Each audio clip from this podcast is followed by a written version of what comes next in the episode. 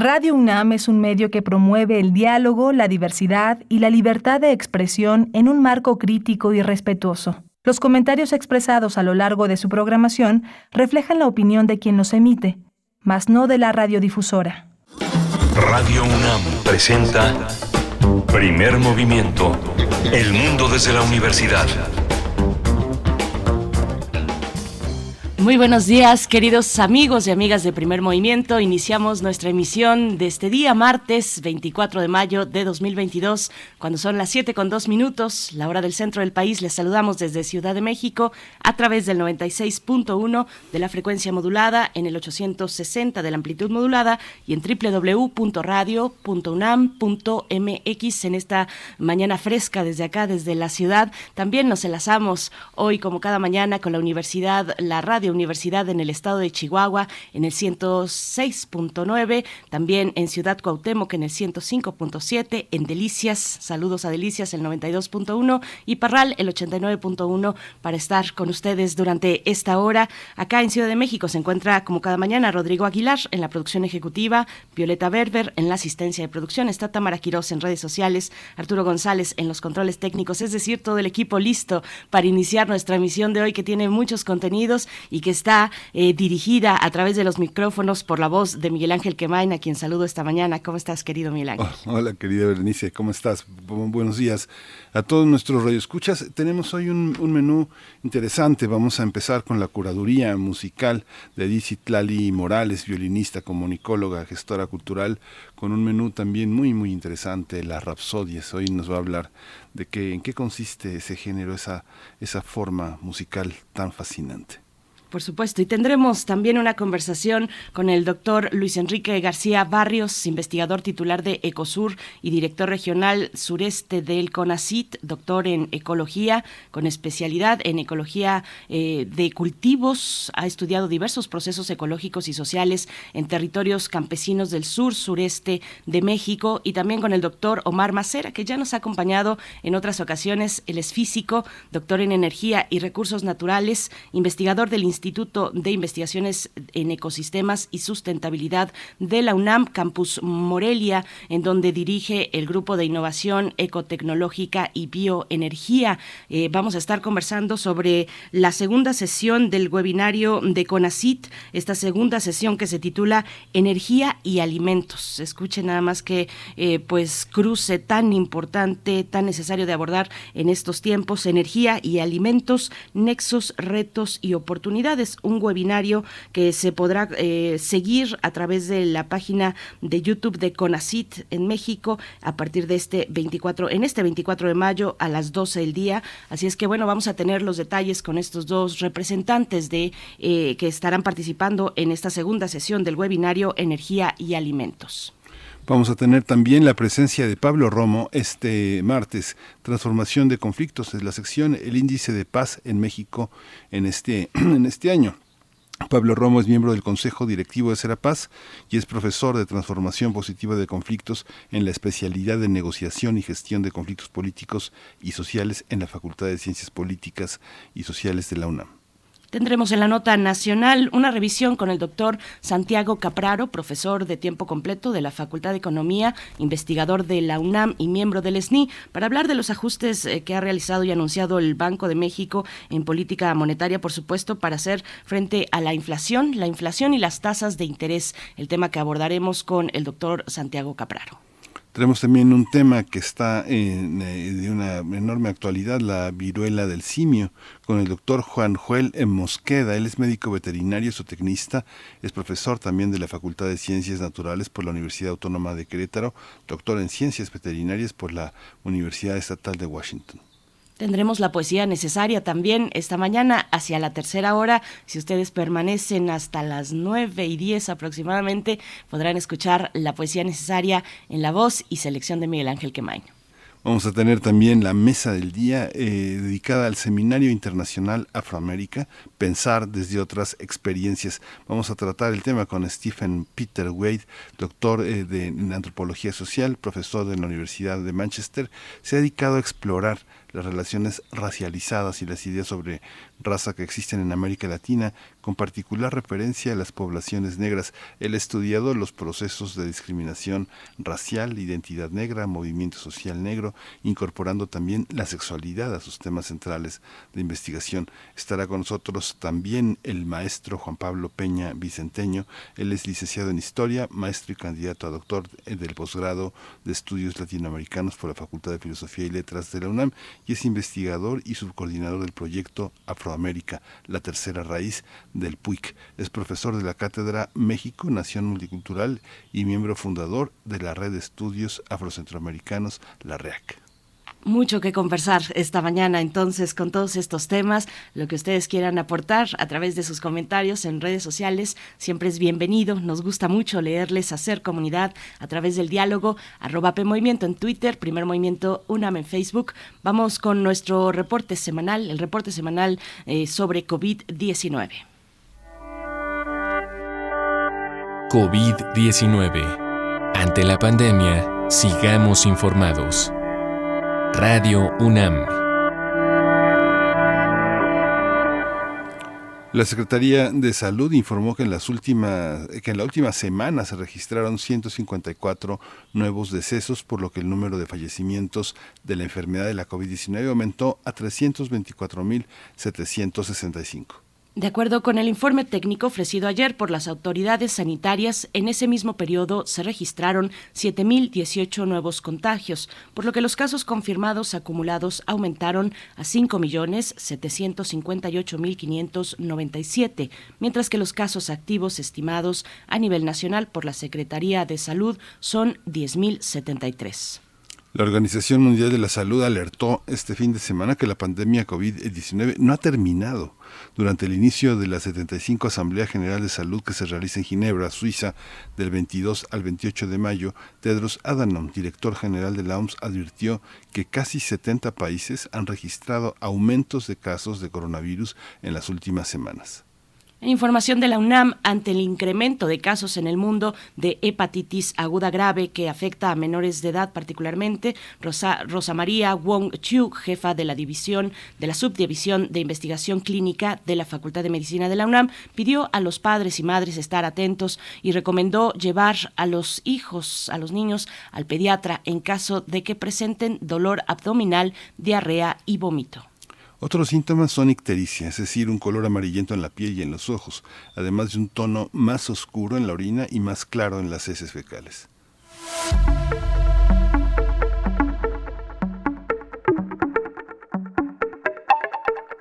Vamos con recomendaciones culturales. El Centro Cultural Universitario Tlatelolco invita a la segunda edición del ciclo Arte y Memoria, conversatorio sobre la relación del arte y la memoria con los artistas, curadores y creadores que colaboraron en el Museo M68 Movimientos Sociales. Este ciclo se realizará el último miércoles del mes de mayo a octubre. La transmisión en vivo va a estar disponible este miércoles 25 a las 8 de la noche a través de la página de Facebook del Centro Cultural Universitario Tlatelolco. Y ya está lista Edith Zitlali Morales para compartirnos la curaduría musical que ha de sonar esta mañana aquí en Primer Movimiento. Vamos con ella. Curadores musicales de Primer Movimiento.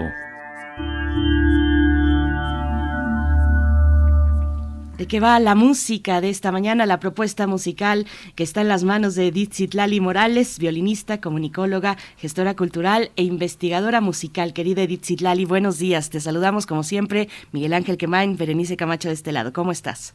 Hola Berenice, Miguel Ángel y a todo nuestro hermoso público de primer movimiento. Muy buenos días, muchas gracias Bere, como siempre por esta presentación. Pues aquí estoy ya, como todos los martes, puestísima para platicar un poquito sobre la selección de obras y extractos que nos acompañarán esta mañana. Les comparto que nuestra curaduría de hoy está confeccionada por el género conocido como rapsodia. Musicalmente hablando, se conoce como rapsodia a la obra que se compone a partir de la unión libre de diversas unidades rítmicas o temáticas. Y en muchos casos el folclore o los temas propios de un país o región son factores importantes sirven de inspiración o son el pretexto para realizar estas composiciones. Es un género que se desarrolló sobre todo en los primeros años del siglo XIX y muchos compositores crearon partituras en este formato. Hoy disfrutaremos extractos de cinco distintas rapsodias de diferentes autores. En primer lugar, escucharemos La Rapsodia en Azul. Es una obra para piano y orquesta escrita por George Gershwin en 1924. Por ejemplo, en este caso tenemos una combinación de elementos pues de lo que llamamos música clásica o académica con influencias de jazz. Un poco más tarde escucharemos un fragmento que va de la parte central hacia el final de la Rapsodia Rumana número uno de George Enesco. Es una obra muy brillante, muy festiva, y si me refiero únicamente a la sección de los violines, pues violinísticamente hablando es muy atractiva, es súper virtuosa. Enesco era violinista, entonces sabía, supo, supo cómo hacer brillar a, a, todos los violines. Tendremos también una obra de Frank Liszt. Liszt compone 19 rapsodias para piano solo. Una de las más famosas, si no es la que más, es la Rapsodia húngara número 2. Tan popular se hizo en su momento que el propio Liszt toma su texto, que era para piano solo, y le hace una orquestación convirtiéndose desde entonces en una obra de repertorio para todas las orquestas sinfónicas filarmónicas de todo el mundo. Al igual que la Rapsodia húngara de Nesco, es música muy alegre, con mucha energía vigorosa y que está inspirada en el folclore y las danzas de Rumania y Hungría, respectivamente.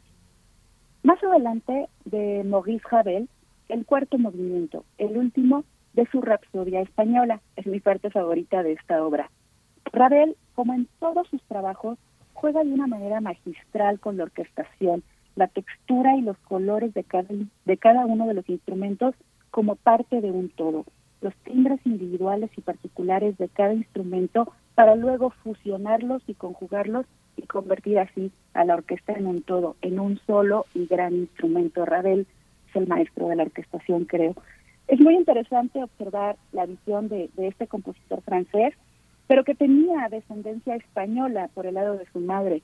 Entonces logra imprimir el estilo español en esta partitura pues, de una manera extraordinaria. Para finalizar, pues una especie de bonus track. Ojalá que nos dé tiempo de pasarla y si no, pues más tarde cada uno la ponemos en nuestras casas, porque estoy segura de que todos la conocen. La Rapsodia, la Rapsodia Bohemia de Queen.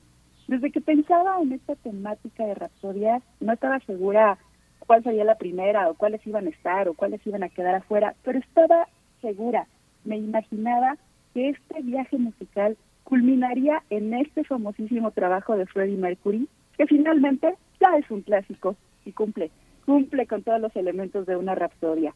Pues aquí está, amigos míos, la propuesta para hoy, rapsodias que nos dejan ver los ritmos, el folclore o las fusiones entre diversos géneros y estilos musicales Miguel Ángel Berenice, ¿les gustan las rapsodias?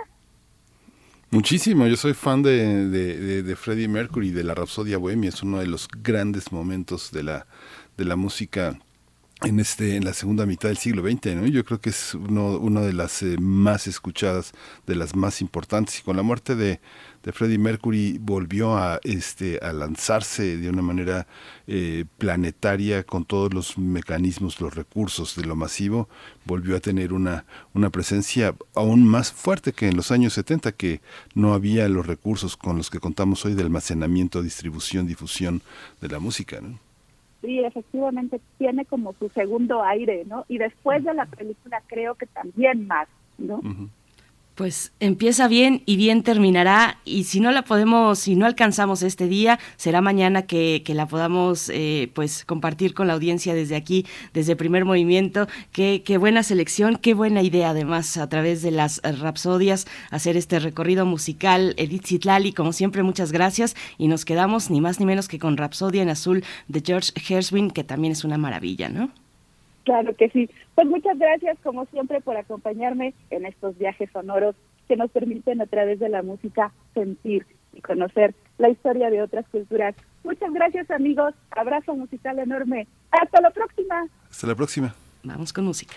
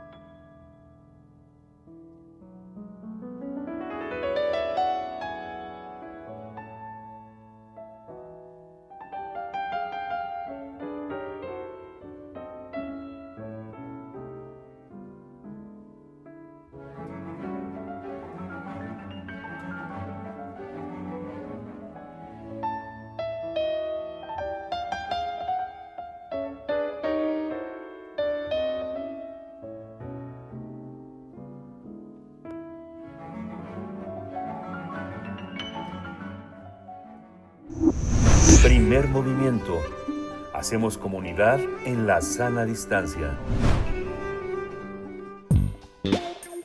Pensar y accionar sobre nuestra relación con el ecosistema. El sistema alimentario internacional es sumamente inequitativo, contamina y además depende de los combustibles fósiles. Eso implica que cada vez se requieran mayores cantidades de energía para mantener la producción de alimentos. De manera directa, los combustibles fósiles se usan para el trabajo agrícola, el riego, el transporte o las cadenas de frío de los productos, mientras que de forma indirecta se utiliza para la manufactura de maquinaria, fertilizantes y pesticidas. Cada vez se requieren mayores extensiones de tierra para utilizarse en proyectos dedicados a la producción de energía. Eh, una quinta parte del consumo mundial y casi un tercio de las emisiones de gases de efecto invernadero se destinan a la producción, procesamiento, transporte, empacado y cocción final de los alimentos. Para abordar esta problemática se llevará a cabo la segunda sesión del webinario CONACIT bajo el título Propuesta para un sistema energético mexicano justo y sustentable. La idea de este seminario es eh, hacer visible y comprender los nexos que existen entre la energía y la alimentación, explorar los retos y las oportunidades para desarrollar sistemas agroalimentarios alternativos, más locales, justos, diversos y basados en un uso eficiente de la energía y la producción agroecológica de alimentos. La cita es este día, el día de hoy, martes 24 de mayo, mediante las páginas, a través de las páginas del CONACIT en la plataforma de Facebook Live y YouTube. El programa inicia al mediodía y termina a las 2 de la tarde. Vamos a conversar sobre esta segunda sesión de este webinario CONACIT con el doctor Luis Enrique García Barrios. Ya está eh, en la línea y es uno de los eh, investigadores que está con nosotros. Él es titular de ECOSUR, director regional sureste de CONACIT. Él tiene un doctorado en ecología y se ha especializado en ecología de cultivos. Ha estudiado diversos procesos ecológicos y sociales en territorios campesinos del sur, sureste de México. Doctor Luis Enrique García, bienvenido. Buenos días. Muchas gracias, Miguel Ángel. Buen día, Berenice, y buen día a todas las personas que nos escuchan. Bienvenido, doctor Luis Enrique. También eh, contamos con la participación y la presencia del doctor Omar Macera, físico, doctor en energía y recursos naturales, investigador del Instituto de Investigaciones en Ecosistemas y Sustentabilidad de la UNAM, Campus Morelia, en donde dirige el grupo de innovación ecotecnológica y bioenergía. Recibió el Premio Nobel de la Paz como parte del panel intergubernamental de cambio climático y en 2015 eh, el Premio Universidad Nacional en el área de innovación tecnológica Siempre es un gusto, doctor Omar Macera, poder compartir con usted este espacio. Bienvenido. Bien, eh, muchas gracias. Eh, buenos días, Berenice. Buenos días, Miguel Ángel. Muchas es gracias. Un, gusto estar otra vez con, eh, con ustedes. Ya saben que somos, en mi familia siempre les he comentado, somos fans de, del primer movimiento, siempre los escuchamos, desayunamos con ustedes. Y bueno, me da gusto ahora estar eh, pues en esta en eh, estos minutitos no para para conversar de este tema tan fascinante que aprovecho no ya ya con la introducción que nos dijeron para los radioescuchas aquí de primer movimiento es un es un tema la energía y el sistema alimentario en el que vamos a tocar eh, cuestiones que ustedes han visto tan diferentes no como el tema de las soluciones naturales al cambio climático que hablaba ayer la doctora Equiwa eh, involucra eh, la cuestión de la guerra en Ucrania, eh, el tema de las dietas saludables que comentaba el otro día Alejandro Calvillo, o la producción agroecológica de alimentos, ¿no? que es el tema que toca siempre el doctor Alberto Betancourt. Así que me parece que nos va a quedar un poco corto el espacio para, para poder hablar de tantas cosas. Sí, sin embargo, con todo y que es corto el espacio, la oportunidad que tendrán en este webinario legisladores, especialistas, políticos, empresarios, de tener a su disposición tantos años de investigación y tantas propuestas tan actuales. Cuéntenos, eh, empezamos con usted, doctor eh, Macera, justamente eh, hablar de esta posibilidad de un, de un webinario que tiene alcances de aplicación muy importantes, porque prácticamente todas las mesas tienen una experiencia sobre el terreno importante. Cuéntenos un poco hacia dónde, hacia dónde va, cómo busca incidir y hacia dónde se dirigen. Sí, muchísimas gracias, Miguel Ángel. Bueno, eh, ustedes saben que como el, Programa Nacional Estratégico justamente de Energía y Cambio Climático de CONACYT, pues estamos haciendo esta segunda serie de webinarios en este en, en, e, en esta eh, hoy de hecho tenemos la segunda sesión eh, donde bueno esta serie lo ha dedicado a entender un poquito los nexos de la energía con otras eh, dimensiones importantes no en este caso la alimentación y para la cual pues vamos a tener una discusión con personas como el doctor Luis García Barrios, la doctora Marta Astier, que eh, además de ser investigadores, digamos, notables, expertos en, el tema eh, de, el sistema alimentario, también participan en el Programa Nacional Estratégico, el PRONACES de Soberanía Alimentaria. Entonces, bueno, por empezar, el, el Guaminario va, va, va a, presentar una perspectiva no conjunta de estas de estas dos eh, dimensiones y también pues vamos a tener, eh, digamos, la, idea es problematizar un poco lo que está pasando, ¿no? A nivel global, que es una situación, digamos, el sistema alimentario, a veces se ve el, el, el, el asunto de la energía y, la alimentación solamente en la, en la parte de la producción agrícola y eso, pues por ejemplo, en el balance de energía da unos pocos menos del 5% del consumo. Sin embargo, como, como comentaban ustedes, en realidad cuando uno ve todo lo que implica desde la producir la comida hasta llevarla, procesarla, transportarla, llevarla al uso final y, prepararla, ¿no? En la cocción final, estamos hablando de un quinto, ¿no? Un 20% del total de la energía se nos va en, eh, en, en, preparar, en producir los,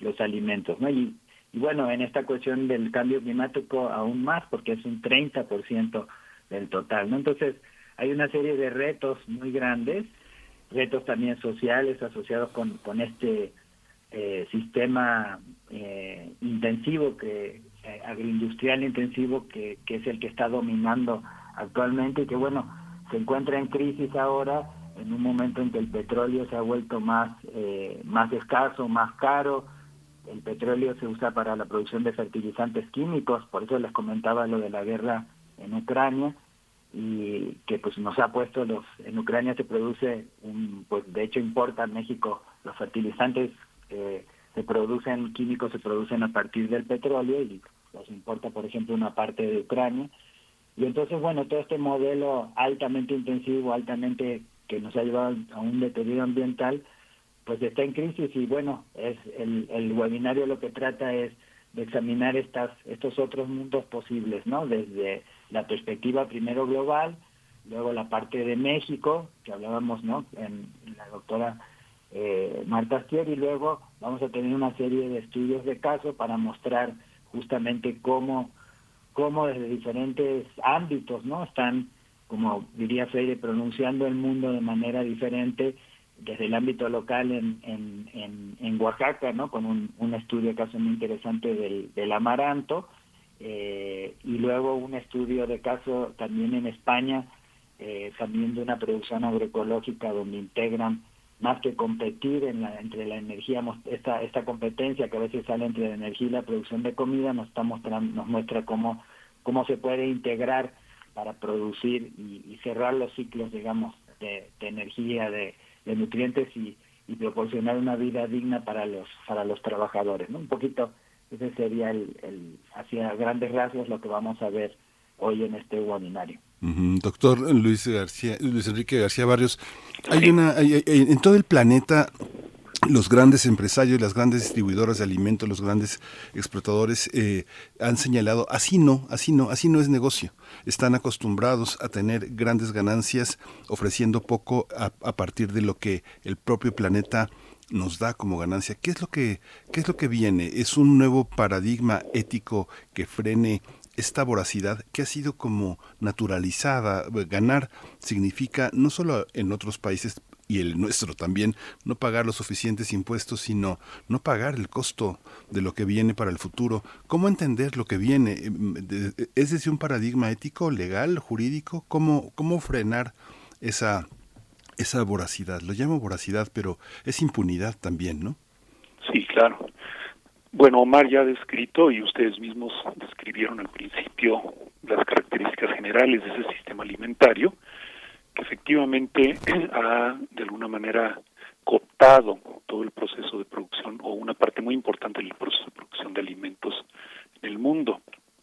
Sí, y el y el interés, el motor, lo que organiza a todo este proceso a escala planetaria es eh, este interés por generar, vale la redundancia, intereses del capital que se invierte.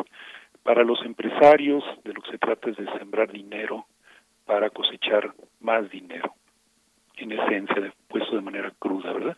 Por supuesto, siempre habrá argumentos de que no, es lo que estamos haciendo es alimentar al mundo, nadie ha sido más eficiente que nosotras, que nosotros en hacerlo, y todo lo demás son sueños guajiros.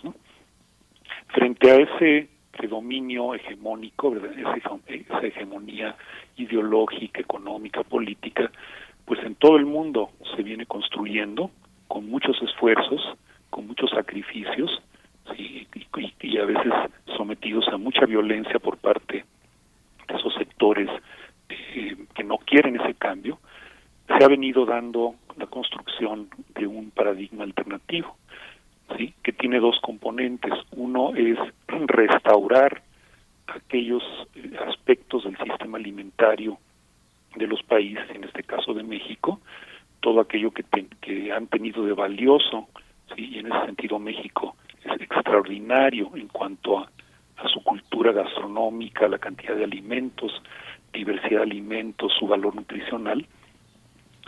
Eh, por una parte esto, ¿verdad? restaurar, eh, visibilizar, valorizar eh, esta alimentación que no ha sido completamente destruida y por otra parte desarrollarla, incorporar nuevos elementos. Entonces sí, se viene construyendo este proceso y desde varias de las instituciones de humanidades, ciencia, tecnología e investigación de este país por décadas, ¿verdad? Y a pesar esos procesos y a pesar del poco apoyo, ha habido un trabajo muy fuerte para acompañar a los productores y productoras, a sus organizaciones sociales, eh, a los movimientos que en este país ya por décadas han venido luchando por la soberanía alimentaria, y hoy desde el Consejo Nacional de Ciencia y Tecnología se está reconociendo la importancia de todos esos esfuerzos y se les está apoyando, siempre eh, buscando y logrando los más altos estándares de calidad científica, tecnológica, humanística. Entonces sí, hay un movimiento, es un movimiento en donde David se enfrenta a Goliat, pero que sin duda es el futuro es el futuro porque el esquema de Goliat está en crisis y ahora como nunca se está manifestando. Es un sistema eh, aparentemente muy eficiente, sí, muy estructurado, muy eh, es una red muy muy compleja, pero que en su eficiencia aparente encierra también su fragilidad. Esto puede sonar muy abstracto, pero hoy estamos viendo, lo pongo en forma más concreta, eh, la situación en Ucrania puede disparar como un efecto dominó toda una serie de efectos de colapso que por supuesto estos sectores están buscando eh, evitar a toda costa, sí, pero que pues no lo van a lograr. Entonces el futuro es y la previsión y la visión que mira de manera estratégica eh, lo que tenemos que hacer está trabajando por la soberanía alimentaria y las comunidades de humanidades, ciencia, tecnología e investigación en nuestro país se están se han sumado de manera muy importante en otro momento para no alargar mucho mi, no alargar mucho mi intervención pues les puedo comentar acerca de lo que desde ese campo se está haciendo. Gracias Sí, gracias, doctor Luis Enrique García Barrios. Ojalá podamos eh, pues ahondar un poco más en la siguiente intervención sobre, sobre cómo se suma la comunidad de las eh, de las humanidades, de las ciencias sociales a esta pues a, este a, esta necesidad, este llamado de hacer frente pues a, lo que usted llama la pelea contra Goliat o ese enfrentamiento. ¿Qué rostro tiene, doctor Omar Macera, ese ese Goliat? ¿Qué se interpone o qué se opone al desarrollo de ese paradigma? alternativo que nos está escribiendo el doctor García Barrios. Sí, eh, Berenice, bueno, mira, tiene, hay, hay muchos, eh, muchos elementos, ¿no? Eh, eh, voy a tocar algunos, sobre todo en el tema que, de, bueno, que trabajamos, que me toca a mí en el PRONACE, que es la parte de, de energía y, y, y, bueno, y su relación también con el, con el cambio climático.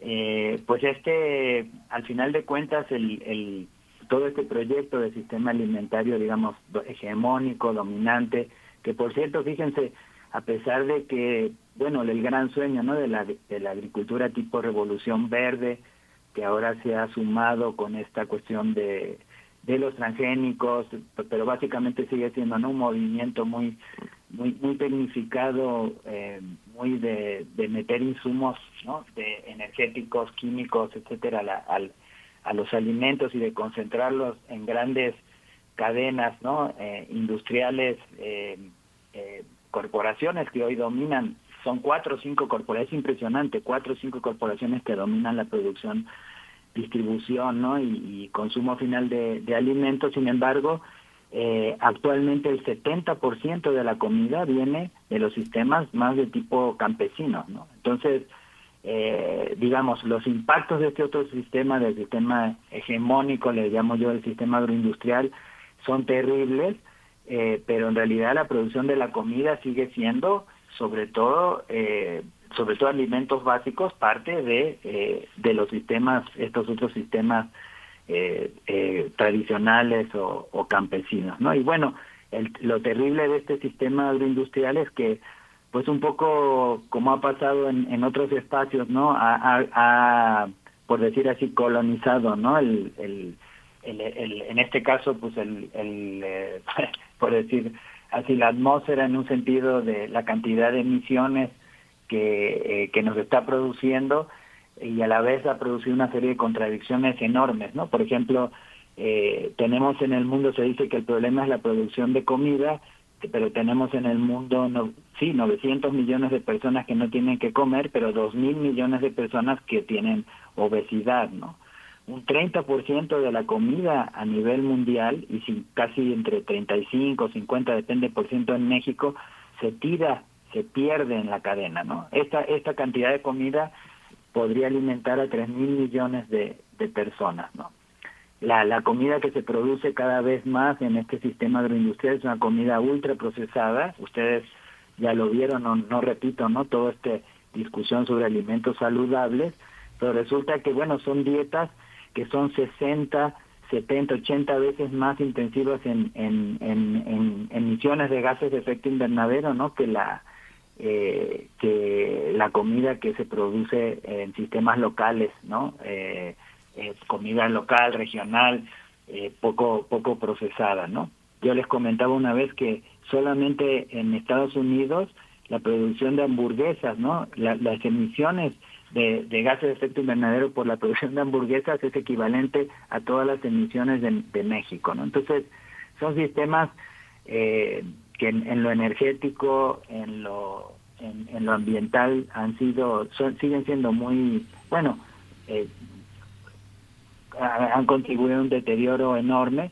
Y lo más preocupante y con esto concluyo esta parte es que eh, se propone el, un poco las soluciones las famosas este, soluciones basadas ahorita en el en el llamado crecimiento verde proponen continuar con este modelo no ahora lo llaman intensificación sustentable, tiene algunas palabras por ahí, pero en realidad lo que siguen nos siguen proponiendo es más de lo mismo.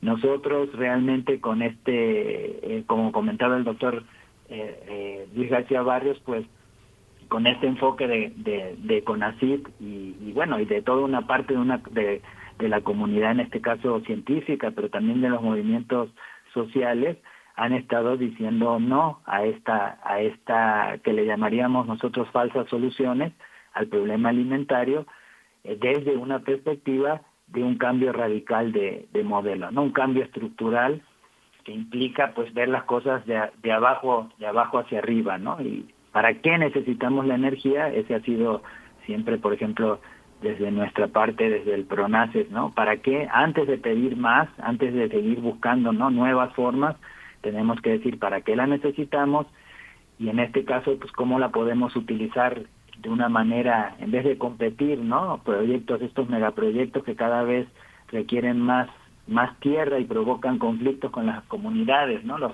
megaproyectos eólicos, solares, pasó también con la con la bioenergía para producir etanol o biodiesel, pues más bien integremos a los sistemas y busquemos que eh, la energía y el alimento sean eh, partes, sean eh, sinergias, digamos, ¿no? Y eso, y eso se puede lograr, se puede lograr bajo otras estrategias que son de tipo eh, lo que llamamos nosotros agroecológicos, sistemas locales de producción, etcétera, ¿no? Entonces, eh, un poco va por ahí este este Goliat que se está debilitando, ¿no? En, esta escala global que estamos viendo, pues se va a enfrentar a un David y que, que nosotros pensamos que pues hay que fortalecer, ¿no? De, muy diversas este maneras, ¿no? En particular desde nuestro punto de la academia, ¿no? También.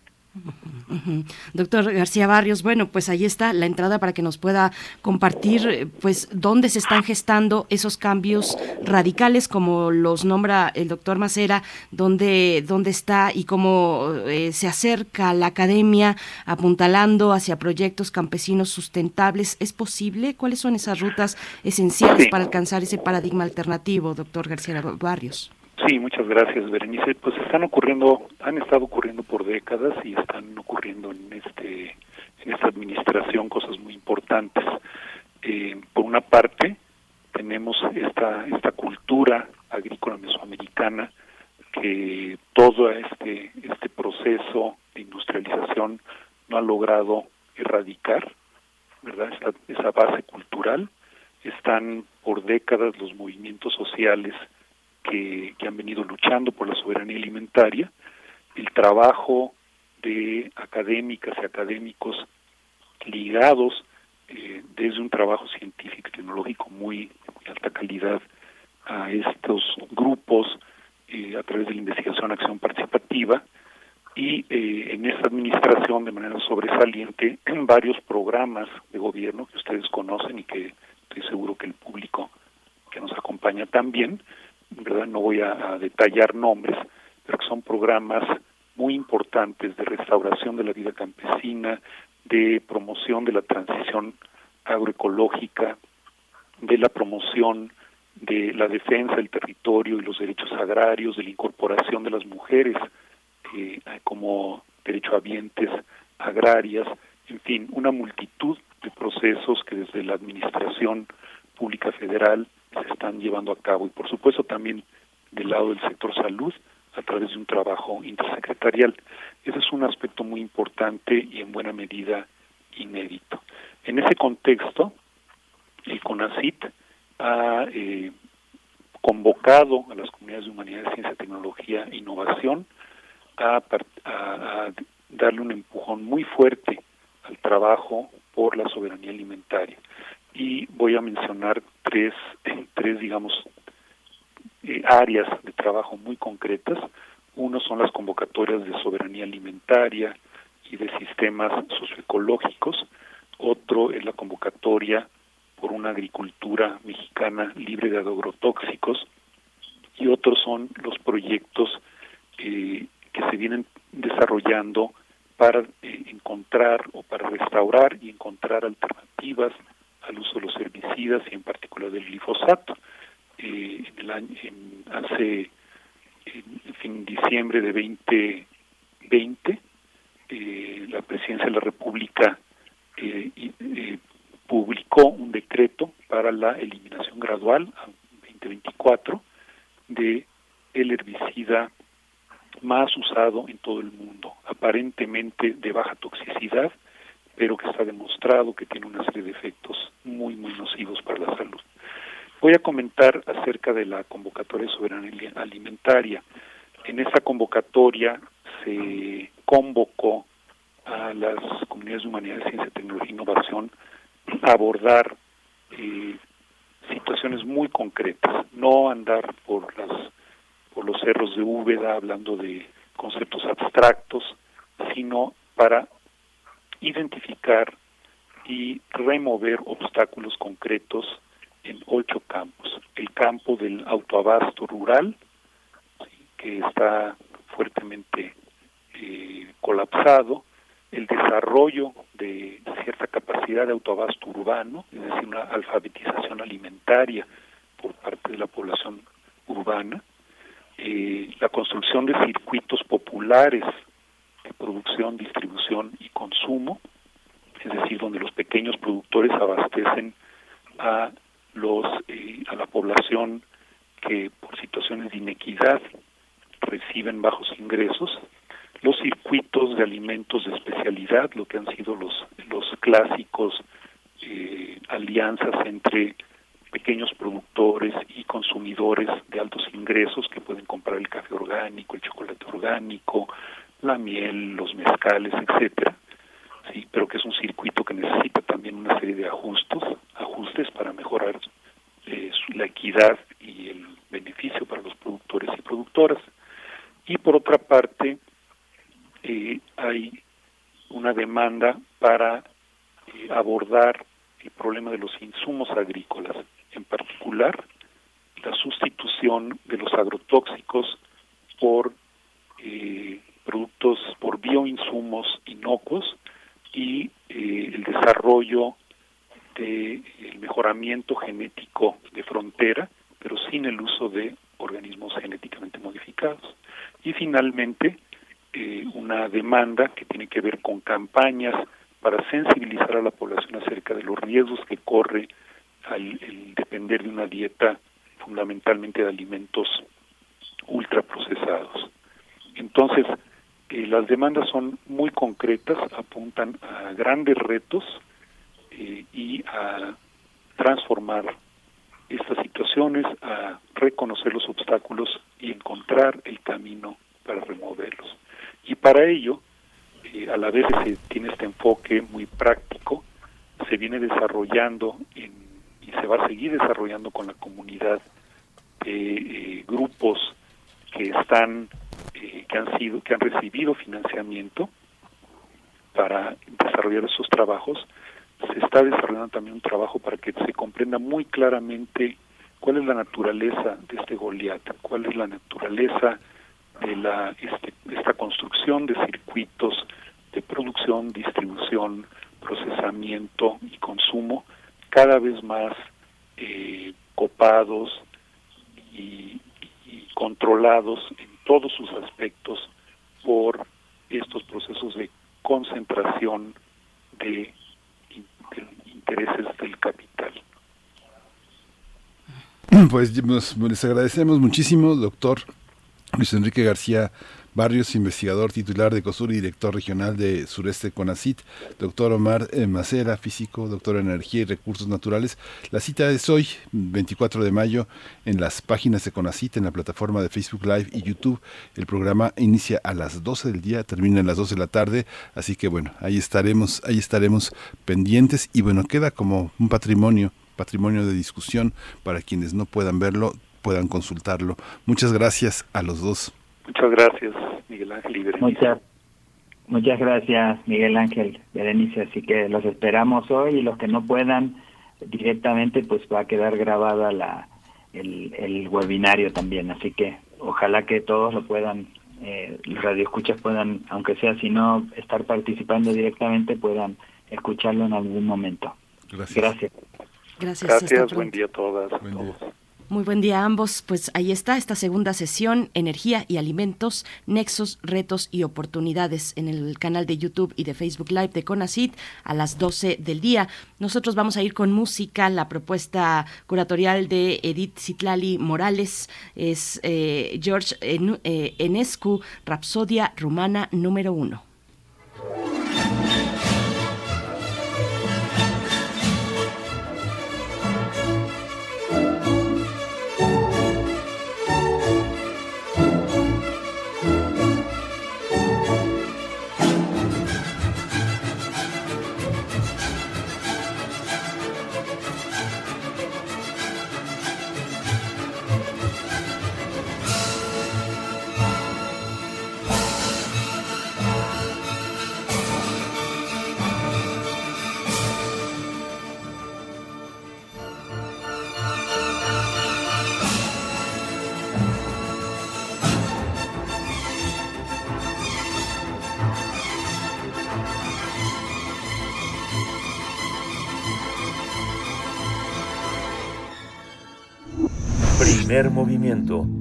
Hacemos comunidad con tus postales sonoras. Envíalas a primermovimientounam.gmail.com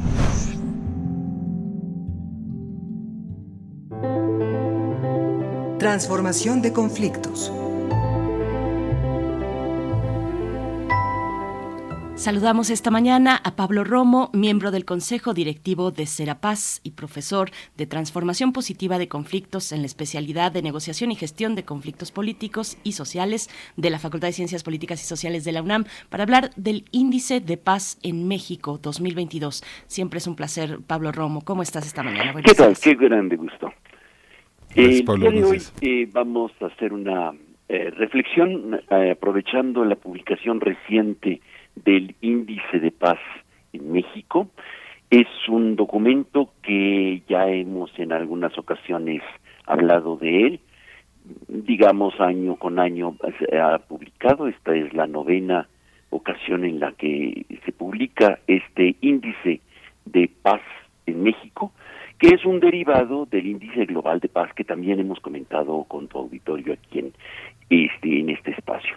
Me parece que es importante y muy relevante eh, los datos que va arrojando, porque al darle seguimiento año con año a los índices, a los eh, eh, el conjunto de índices de paz que va estructurando lo que va a ser el conjunto del ranking de, de, de paz en México, vamos viendo cómo van incrementando o disminuyendo la paz para el auditorio que no conoce este procedimiento, es un procedimiento que hace el Instituto eh, de, eh, para la Economía y la Paz y, que es, digámoslo así, un, se basa en las mismas eh, metodologías del Índice Global de Paz, de también del, del Índice de Económico y Paz, que está tiene varias bases en el mundo y que va midiendo la paz en términos de paz negativa, es decir, de violencias,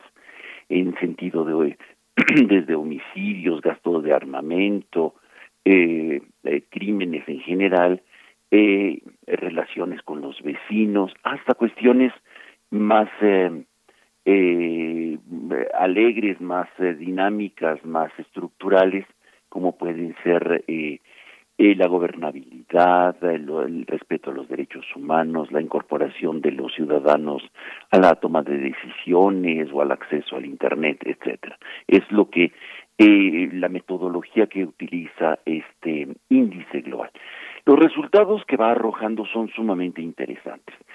Eh, es un, son resultados agridulces, por supuesto, para quienes vivimos en el país, por un lado hay una, un cierto optimismo y ciertamente los investigadores que realizan esto van expresando, eh, pues tratando de recuperar aspectos positivos del, eh, del conjunto de resultados eh, arrojados. México, según este informe, mejoró en un 0.2% eh, su índice de paz con respecto al año anterior, eh, y este es el segundo año consecutivo que mejora su eh, eh, su nivel de paz con respecto a los cuatro años previos en los que había habido un deterioro constante. Eh, también señala, y esto es muy interesante para quienes nos, están siguiendo en otras partes de la República, eh, cómo van variando los estados que van mejorando sus e índices porque va llega hasta municipios. Es muy interesante cómo los 10 municipios más violentos del país prácticamente tienen la mitad de todas las violencias y particularmente de homicidios del resto del país. En 10 municipios se concentra el 50% de la violencia con armas de fuego, particularmente de homicidios. Esto es sumamente interesante. Pero hablábamos de los de los estados. Según este índice, 23 estados mejoraron su situación con respecto al año anterior, mientras que nueve se deterioraron. Estos nueve y nueve que empeoraron eh, eh son ah, em, de alguna manera eh, sobre todo por violencias internas y por em, eh, homicidios. que es una constante muy triste y, lamentable que va revelando este informe. el, de los cinco indicadores, este, y cabe destacar, dice este informe, que tanto los delitos cometidos con armas de fuego como de el homicidio eh, han incrementado, se han incrementado en algunos en los que se han deteriorado los índices de paz, mientras que en otros aún han mejorado eh, sus, eh, sus niveles de protección. ¿Quiénes son los estados? ¿Cuáles son los estados con mejor índice de paz y cuáles son los que han empeorado? Eh, Yucatán vuelve a ser, según este informe, el eh, estado con eh, más pacífico de México, seguido de Tlaxcala, Chiapas, para mi asombro, Campeche e Hidalgo. Estos son los estados, según el índice eh, de paz, que son los más pacíficos. en contraste, señala, Baja California se ubica como el estado menos pacífico, por cuarto año consecutivo, seguido de Zacatecas, Colima, Guanajuato y Sonora. Eh, esto eh, creo que puede ser interesante. Las mejoras en términos de paz se presentaron a pesar de que sigue bastante mal la situación de Colima. Colima mejoró, eh, Chihuahua, Tabasco, San Luis Potosí, Sinaloa. Quienes han empeorado este, y continúan en una situación de declive en términos de paz son Sonora, Zacatecas, Nuevo León, Morelos y Michoacán. Eh, creo que los datos que va arrojando, dado que tenemos poco tiempo ya, eh, eh, pueden eh, encontrarlo en el eh, en, en, la página hay una página que está del índice de paz en México y para qué sirve todo esto para qué sirve la paz uno de los de las cuestiones que revela este informe y que me parece que puede ser muy significativo son los costos económicos de la violencia y de la no paz. Eh, y, son altísimos. En realidad, eh, si bien ha mejorado, dice este informe, el impacto, este, el costo de, de, la violencia es, es impresionante. Realmente es, es una cosa que da terror porque significa el 20% del Producto Interno Bruto del país. Esto es altísimo y creo que esto es un motivo para reflexionar eh, entre todos, sobre todo por dónde eh, intervenir para construir paz, tanto en términos de no violencia como en términos de construcción de espacios de la paz positiva. Me parece que invito a nuestro auditorio a que conozca este informe que revela y da para muchas reflexiones, para muchos este mm, eh, comentarios y ciertamente hay que abordarlo como lo abordan los investigadores en este esta ambivalencia, en este sentido eh, no terrorífico que se puede también recuperar solamente los datos horribles y espantosos, apocalípticos o también solamente los datos positivos y bonitos. Yo creo que eh, presenta esta radiografía eh, de una manera muy muy muy serena, muy muy balanceada, que nos puede ayudar sobre todo para pensar lo que puede las tendencias eh, de la paz en este país. Muchas gracias.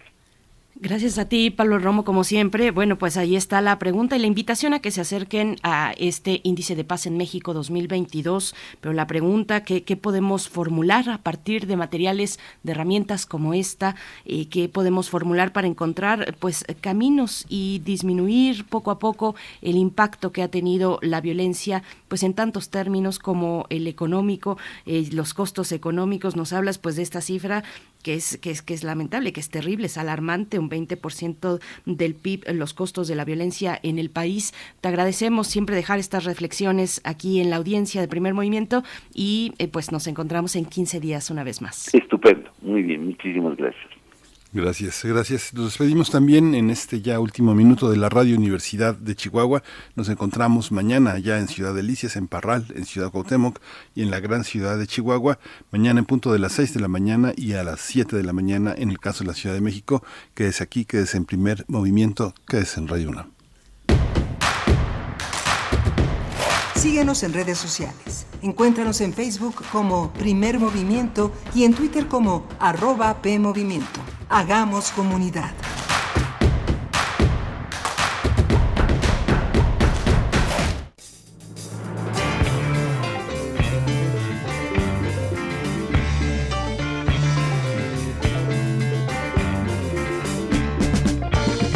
La imaginación al poder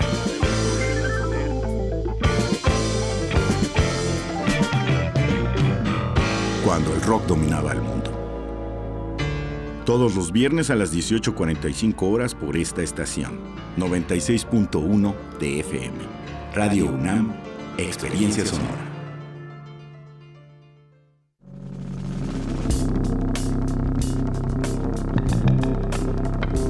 Prisma RU. Relatamos al mundo.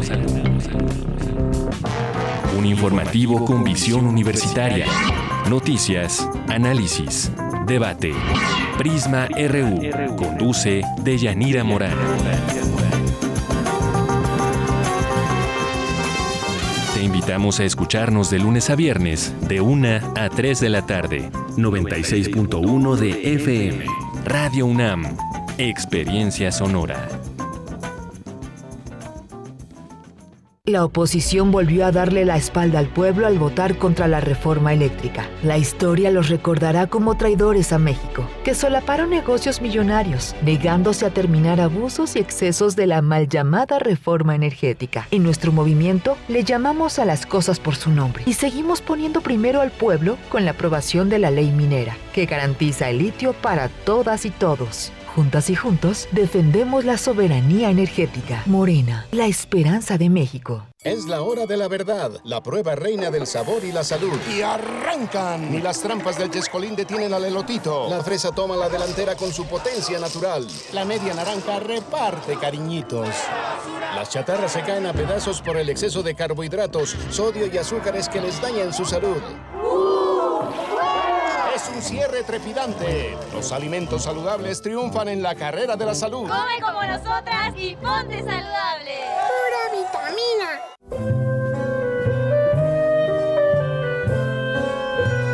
Gabinete de Curiosidades. Explora con Frida Rebontulet y sus almas hertzianas las sonoridades extrañas, antiguas o poco conocidas que las sombras del tiempo nos han dejado. Únete a esta expedición todos los sábados a las 5.30 de la tarde por el 96.1 de FM o en radio.unam.mx. Radio UNAM, Experiencia Sonora.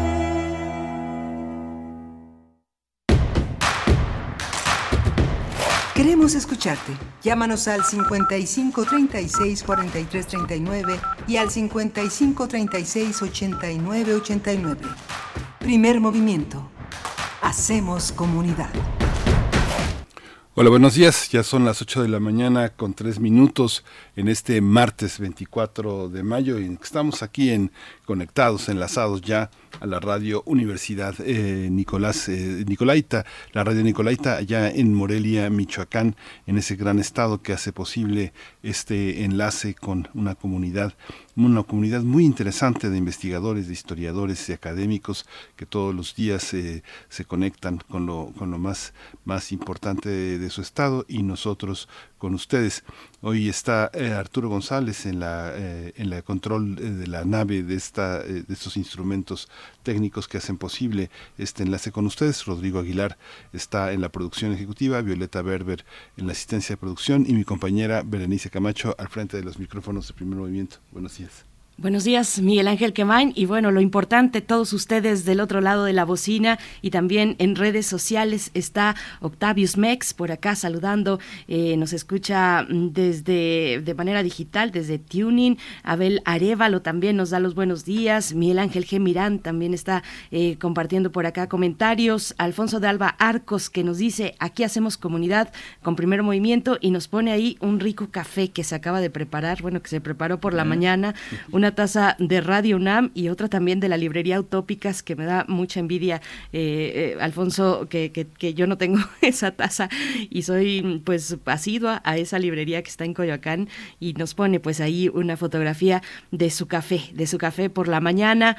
Pues a todos ustedes que están disfrutando ese café o ese té o lo que sea que estén, eh, pues lo, que, lo que prefieran para despertar en una mañana como hoy, les acompañamos a través del 96.1, la frecuencia modulada, el 860 de AM eh, y también en el 104.3 en Morelia, en la radio Nicolaita. Saludos a la Universidad Michoacana de San Nicolás de Hidalgo. Miguel Ángel, pues todos están por acá eh, conversando en, redes sociales. Flechador del Sol también está por acá, Miguel Ángel. Sí, bueno, yo creo que ya en toda la cena no, no debe caber ni una taza más, me imagino, me imagino todas este de viajes, de recuerdos, de pero bueno, tuvimos una mesa muy una, una, una conversación muy interesante sobre sustentabilidad, sobre alimentos, pero justamente en en, unos, eh, en, en, una hora más, en una hora más, una par de horas más, se desarrollará también un coloquio, el tercer coloquio de Antropoceno, Capitaloceno y Tululuceno, que es eh, a, dos años de iniciada la pandemia, distintos horizontes que vertebran eh, distintos enfoques sobre lo que vivimos. Uno, uno la, en la relación el arte y la ciencia, el otro el feminismo y las narrativas y las prácticas de cuidado, y el otro las eh, experiencias situadas en la resistencia, la transformación y en los movimientos sociales e indígenas. Esto es eh, una forma de generar conocimiento que se da en el Colegio de Humanidades y Ciencias Sociales a través de la Academia de Cultura Científica y Humanística de la Universidad Autónoma de la Ciudad de México. Una, una labor verdaderamente titánica, muy interesante, muy participativa, este, eh, eh, interesante, ¿no, Berenice?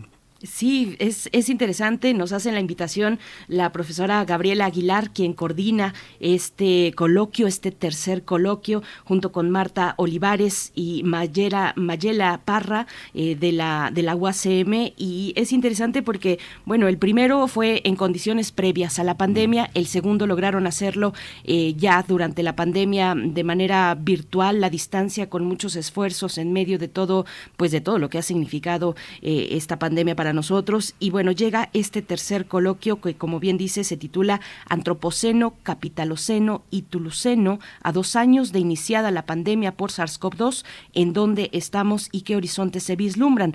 Eh, será muy interesante. Mm, empieza el día de hoy y se desarrolla hasta el 27 de mayo, de 10 de la mañana a 12.30 del día, en la modalidad virtual. Así es que todos ustedes, si están interesados, podrán acercarse a través del Facebook Live de la UACM.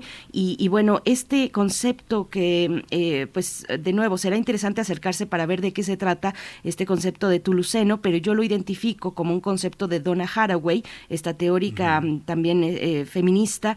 Es un concepto complejo que entiendo apunta a una responsabilidad interespecies, es, es decir, propone una ruta distinta ante este, pues, pues, este sistema, esta manera de vivir que está desgastada, como ya lo hemos, como lo comprobamos cada día y como lo escuchamos hace un momento en la conversación sobre, sobre el webinario de alimentación y energía, eh, pues ya desgastado, cuáles son las rutas, cuáles son las opciones, me parece que va a estar muy interesante. Y de nuevo este concepto que yo lo identifico con Donna Haraway, eh, que apunta hacia esa responsabilidad interespecies, es un concepto eh, en sí mismo inacabado que precisamente abre una brecha, propone, propone un camino, pero no está definido en su totalidad. Entiendo que va por ahí, porque leer a Donna Haraway tampoco es, tan, es una cosa tan sencilla, Miguel Ángel. Sí, sí, muy interesante, porque además vienen muchas experiencias regionales, locales, va a estar la presencia de la Coordinación de Pueblos, Barrios Originarios y las colonias de Xochimilco,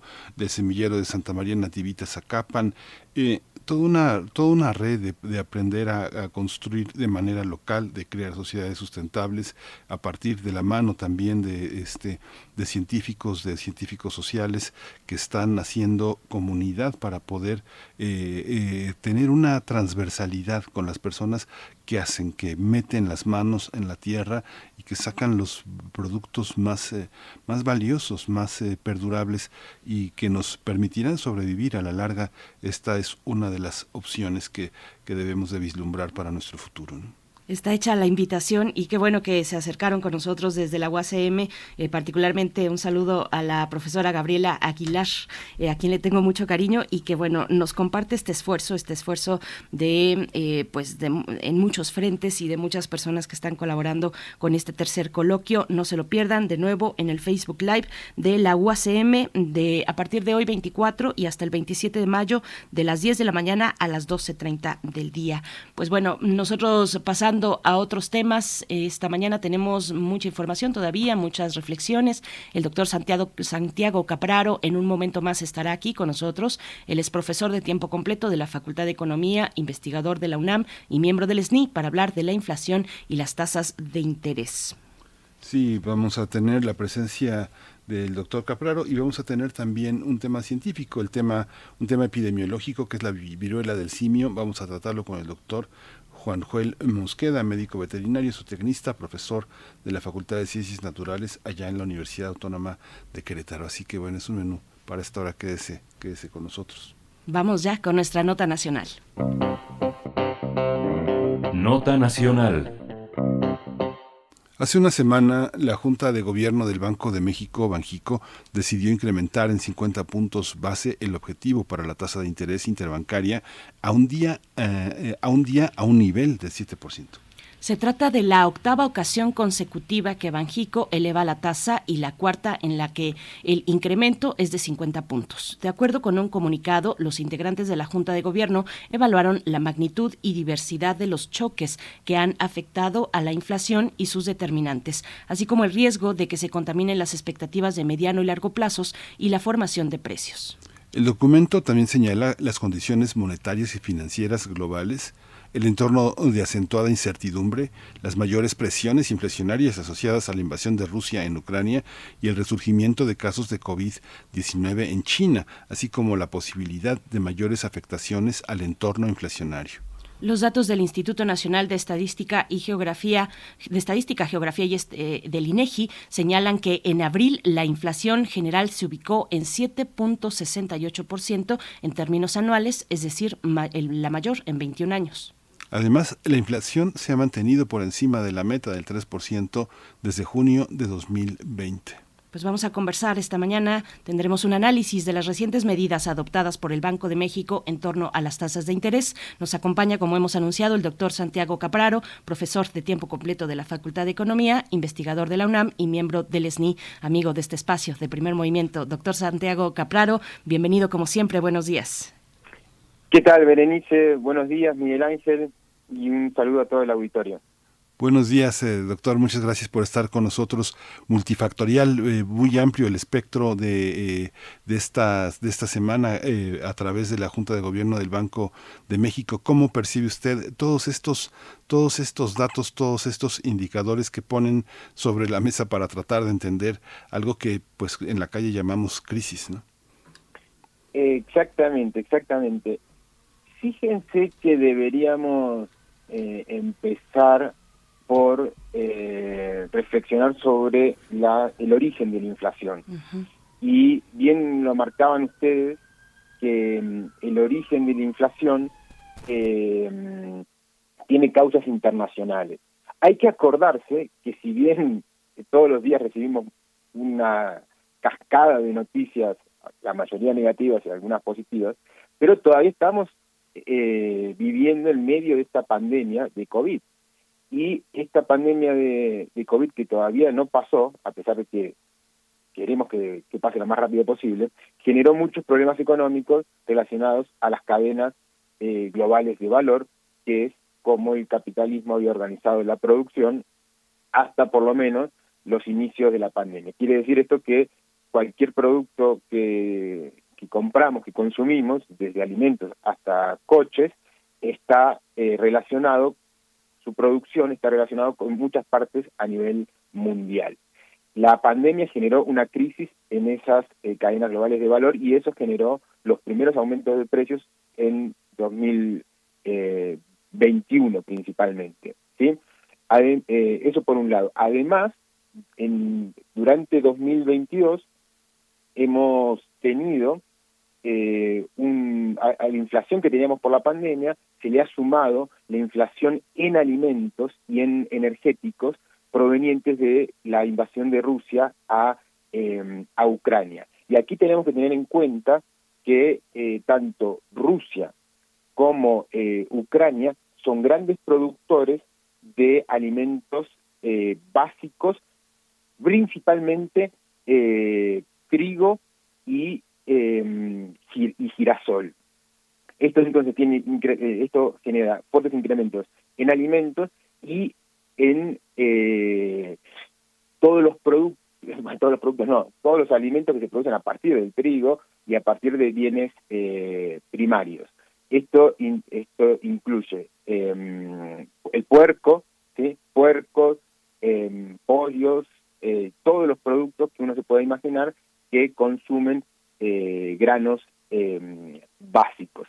Además, además a este, este problema se, eh, debemos sumar que los países ricos, durante la pandemia, tuvieron políticas eh, fiscales muy expansivas, ¿sí? porque apoyaron muy fuertemente a su población. Entonces, las presiones por el lado de, eh, de las cadenas globales de valor y del conflicto bélico, sumados a eh, las fuertes políticas por el lado de la demanda de los países ricos, generaron una tormenta perfecta que llevó a eh, un fuerte incremento de la inflación a nivel global y que nosotros hemos em, importado y ha contaminado a eh, el proceso de formación de precios aquí en México. Em, a partir de, esta situación, ¿sí? Eh, Banco de México, que es el encargado, y eso es importante que lo, que lo recalquemos, que es el encargado de controlar la inflación y al que le tenemos que eh, al que al que tenemos que exigirle que, que la inflación esté esté alrededor de, de la meta ha decidido aumentar las tasas de interés ¿sí? Para controlar este eh, esta escalada de precios ahora bien eh, ahora vemos qué consecuencias puede tener este incremento de la inflación. Pero, sin embargo, hay una cuestión interesante que no se habla mucho y es eh, quién está sufriendo la inflación. ¿sí? ¿Por qué? Porque, eh, es decir, si yo les pregunto a ustedes, ¿a cuánto están creciendo los salarios del INS anualmente en, en, sí, en abril de este año? ¿Qué respuesta me darían? disculpen que les tome prueba. ¿eh? Mm. hubo, un incremento sectorizado en, en este en, en, distintos ámbitos, ¿no? Hubo, hubo una, el caso el caso más reciente ha sido el de los maestros, un ascenso escalado, retroactivo, que va, este, que va a llegar hasta diciembre a un aumento más o menos hasta casi del 7% en algunos, en algunos casos, este, en algunos sectores del, sector de educación, sobre todo los que vienen de la, de la, de la normal y se van a, eh, homologar con los que ingresaron en los, en los exámenes. Pero también hay otros eh, incrementos en el caso de, eh, del servicio doméstico, los tabuladores también crecieron. ¿Es así? Excelente, excelente, exactamente. Fíjense que si observamos los datos del IN, el que está incluido el trabajo doméstico, eh, tenemos incrementos anuales de los salarios del 10%, incrementos que no se veían desde hace mucho. Quiere decir que hay, entonces, la inflación, como lo comentaban ustedes, y además como salió el informe eh, de la primera quincena de mayo eh, hace una, unas horas, dice que la inflación está creciendo, los precios generales están creciendo al 7,5% y los salarios están creciendo en promedio al 10%, quiere decir que hay gente que se está beneficiando, ¿sí? no de la inflación, pero, pero le está ganando la inflación y hay gente que está hay gente que está peor. ¿sí? Eh, ahí eh, es importante em, registrar que, em, que, hay gana, que, hay gente que, que, no le está ganando la inflación y hay gente que sí le está ganando a la inflación. Es decir, no todos los trabajadores, por ejemplo, sufren con este incremento en los precios. ¿sí? Eso, pues, eso por un lado.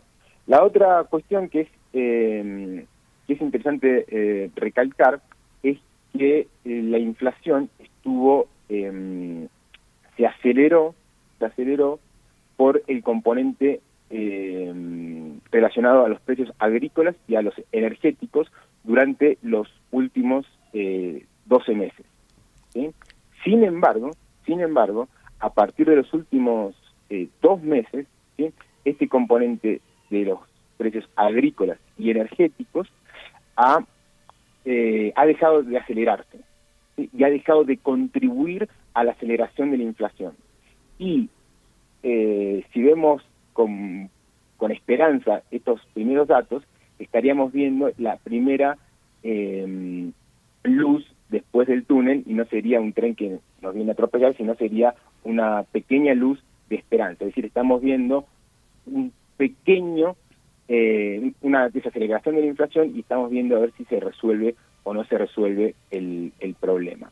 Esta desaceleración de los precios agrícolas y energéticos puede estar relacionado, la verdad que a mí me cuesta todavía un poco relacionarlo, pero puede estar relacionado en parte con el paquete contra la inflación y la carestía que anunció la, eh, la Secretaría de Hacienda. Hay que tener en cuenta que este paquete fue anunciado el 4 de mayo y estamos a 24 de mayo. Todavía eh, el efecto de este, de este paquete es complejo que haya ingresado ya al, a, a los precios nacionales. Pero pareciera que eh, ha tenido un efecto de eh, contrarrestar el proceso de aceleración de la inflación. Así es, eh, doctor Santiago Capraro, a mí me gustaría que nos comentaras un poco respecto a, cómo ves este plan para amortiguar los efectos de la inflación que, has mencionado, que ha presentado eh, la Secretaría de Hacienda, cómo, cómo ves este panorama de respuesta de México ante lo que está ocurriendo afuera. Bueno, a ver, entonces, es interesante que si bien eh, tenemos un Banco Central eh, autónomo, eh, exista un proceso de coordinación entre nuestra Secretaría de Hacienda y el, objetivo que busca el Banco de México. ¿sí? Em, desde em, mi punto de vista, la cuestión más, importante más importante del, del paquete que presentó la Secretaría de Hacienda está relacionada con un control del precio de la gasolina, el diésel y la eh, electricidad. Porque esto eh, le pone un, esto genera un freno ¿sí? a, eh, a los costos que tienen nuestros nuestros productores y además son precios que tienen un efecto sobre todas las cadenas de producción de nuestro de nuestro país. Entonces, desde mi punto de vista, esa es el principal, em, la principal contribución que está haciendo la Secretaría de Hacienda, además, además de estar trabajando con em, el sector de comunicación para em, que nos incremente el precio de los servicios de Telmex y de, eh, de Telcel. Por el otro lado, también es importante mencionar que si bien desde un punto de vista eh, puntual, es decir, eh, pragmático de estos momentos, no es importante, em, o sea, no es relevante, em, desde mi perspectiva es em, fundamental que la Secretaría, de, que el Estado vuelva a tener un rol fundamental en eh, los mercados de algunos precios, de algunos eh, bienes eh, básicos de, eh, de consumo, como el maíz, el frijol, el arroz y, y la leche. Entonces, eh, desde mi punto de vista, eh, lo, importante, lo puntual en este momento está relacionado con el precio de los energéticos, desde un punto de vista de más largo plazo está relacionado con el mercado de, alimentos, que no se lo podemos dejar al devenir de, del mercado, y eh, también es destacable los acuerdos que se están realizando con Telmex y, Tel, y, Telcel. Ahora, este es por el lado de la Secretaría de Hacienda. Por el lado del Banco de México, y esto, esto es importante, el Banco de México está eh, incrementando la tasa de, interés. Y eh, ese incremento de, la tasa de interés tiene efectos múltiples sobre la, eh, economía, porque afecta tanto en el nivel de tasa de interés que cobran los bancos a sus clientes. Y aquí es importante recalcar que los clientes de los bancos principalmente no son los consumidores, y no, somos los, no somos los ciudadanos de a pie, sino que son las empresas. Casi el 60% del crédito que dan los bancos lo dan a, eh, a empresas. El 30% del crédito lo dan a, a crédito al consumo y el 10% crédito eh, hipotecario. Entonces, lo que, está lo que está sucediendo ahora es que el Banco de México está incrementando la tasa de interés y por lo tanto se va a incrementar el costo de, eh, del crédito para empresas, consumidores y crédito hipotecario. ¿sí? Acá lo importante es, eh, si, si uno aplica la lógica, que están aumentando los precios y yo aumento los costos, uno diría que le estamos poniendo eh, fuego, estamos poniendo eh, gasolina al, fuego y esto va a, reventar. La, idea que es difícil de comunicar por las autoridades, eh, por nuestras autoridades, es que lo que busca eh, generar el Banco de México es una menor demanda agregada. ¿sí? Es busca disminuir el nivel de actividad económica de nuestra economía. ¿Para qué?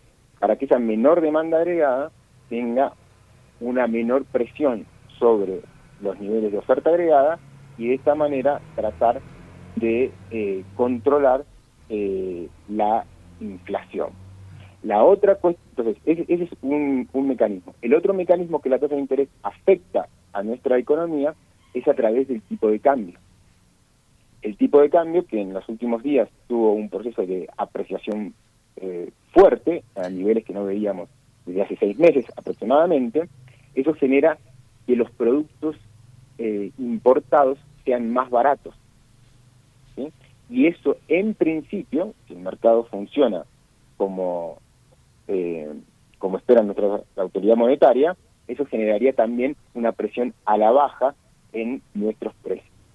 Y el elemento final, que es la, mm, eh, la, la llave de oro que está jugando el Banco de México en estos momentos, de acuerdo con los comunicados, es el canal de las expectativas. ¿Cómo juega este canal? Bueno, hay, eh, esto es un poco más, em, no más complejos, pero sí menos eh, corpóreo. ¿sí? Esta es una historia eh, que necesita de los elementos eh, relacionados a cómo formamos nuestras expectativas sobre el futuro. Y aquí lo que está jugando, eh, lo que está lo que nos explica el, Banco de México es que em, el incremento en la tasa de interés, a través de em, generar un efecto en las expectativas de que la inflación se va, se va a poder controlar, ¿sí? hace que la inflación, o que los, por ejemplo, que los trabajadores o que los productores incrementen menos tanto salarios como precios en estos momentos. Y por lo tanto sea más simple controlar el proceso inflacionario que está sufriendo nuestro país. Santiago, ahora que nos preguntaba sobre este tema de los precios, hay una parte hay una parte que eh, la democratización de los sindicatos también ha generado una nueva, una nueva negociación, tanto de prestaciones como de, como de aumentos en porcentajes. Lo mismo pasó cuando se sentó la secretaria del Trabajo a negociar con los a no negociar, se sentó a no negociar con los empresarios el tema del reparto de utilidades. También me llama la atención el, el, reporte de las gasolineras todos los lunes en la conferencia mañanera y el reporte del procurador del consumidor que pues tiene pocas garras pero pero algunas algunas sí filosas para poner en orden al abuso del consumo.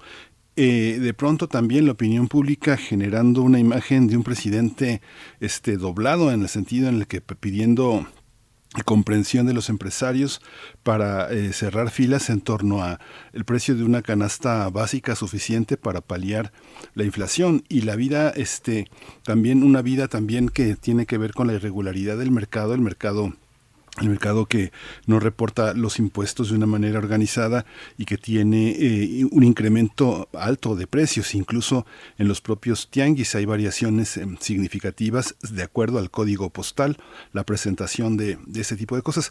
¿Usted cómo, ¿Cómo, lo, cómo, cómo ve esta, este, este, aspecto? Es multidimensional, pero al fin y al cabo hay una democratización de la vida laboral, poco a poco, pian pianito, pero que tiene una trascendencia también en este, en, este, en este aspecto, pero de que los precios han subido y de que eso llamamos inflación, también eso es, real. ¿Cómo lo entendemos, doctor? Sí, sí, sí.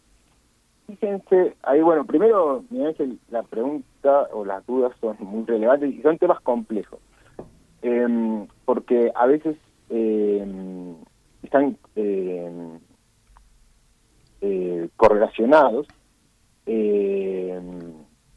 pero indirectamente. Yo veo el tema de la política, eh, de las políticas eh, laborales del gobierno como una de las cuestiones más importantes y las que van a tener eh, efectos, los efectos, eh, los principales efectos de largo plazo de este, de este gobierno. Em, y eso lo relaciono con la distribución del ingreso. Entonces, lo que está sucediendo, o lo que debería estar sucediendo, es que tienen que aumentar eh, la participación, es, decir, estas políticas, ¿sí? el, aumento del salario mínimo, la, el fortalecimiento de la democracia dentro de los sindicatos, em, la ley de la, modificación de la ley de, outsourcing, eh, etcétera. Em, un gobierno que se preocupa o que quiere fortalecer el, el poder de los trabajadores, estas cuatro políticas em, creo que deberían eh, tener un impacto sobre la distribución del ingreso. Cuando se modifica la distribución del ingreso, cuando aumenta el salario real, eh, por, aumenta el salario real, em, se modifican también los precios, los costos para los empresarios. Y los empresarios también van a querer em, trasladar parte de esos costos a, em, a sus precios. Entonces, cuando se generan estos, estas, estos movimientos, se pueden generar algún movimiento de, algún movimiento inflacionario. ¿sí? Em, el problema está cuando se realizan esas modificaciones y además de estas eh, de estos em, de estos problemas que se generan en, la inflación le sumamos los em, las modificaciones de precios que vienen del exterior sí entonces hay el, es, difícil em, separar los efectos de, de, la inflación respecto a los que provengan de la modificación de los costos eh, laborales y de relacionados a, la política laboral del gobierno y los que vienen de eh, del extranjero. Entonces, em, eh, la, la, cuestión en el corto plazo sí es importante de generar una expectativa de que la inflación eh, que la inflación es un problema y que lo vamos a controlar. ¿Por qué? las situaciones que tenemos ahora, del 7,5%, 7,6%, no son particularmente malas. O sea, no son particularmente em, complejas para la economía o no generan tantos costos para la economía. Pero inflaciones por encima de, del 10, 15 o 20% anual eso pueden em, generarnos un problema ya de incertidumbre y un problema por el lado de la inversión. Entonces, desde mi punto de vista, es importante que el gobierno, tanto la Secretaría de Hacienda como el Banco de México, se concentren en controlar la inflación y em, además, además mantengan las políticas eh, laborales que se están haciendo para recomponer eh, la distribución del ingreso eh, que en México es muy regresiva y, em, y eso nos va a fortalecer en el futuro. No sé si respondí la pregunta, Miguel Ángel. Sí, sí, doctor, sí, sí, sí, no es una pregunta, no es una, es una pregunta compleja. sí, sí, muy, muchas gracias. Precisamente, son, son cuestiones muy complejas. ¿Cómo hacerle para, eh, bueno, qué tomar en consideración, doctor Santiago Capraro, como personas comunes, eh, aquellos que adquieren créditos bancarios y que no son grandes empresas, como ya nos ha comentado, esto por un lado, y por otro, mm, anunciaban, bueno, comentábamos en la, en la introducción que esta es la octava ocasión consecutiva en que Banco de México eleva la tasa de interés. ¿Ese es un mensaje en sí mismo? ¿Es irrelevante? ¿Cómo lo tomamos? Bueno, la primera cuestión es que eh, si uno puede, nunca hay que endeudarse con créditos eh, al consumo aquí en México. ¿sí?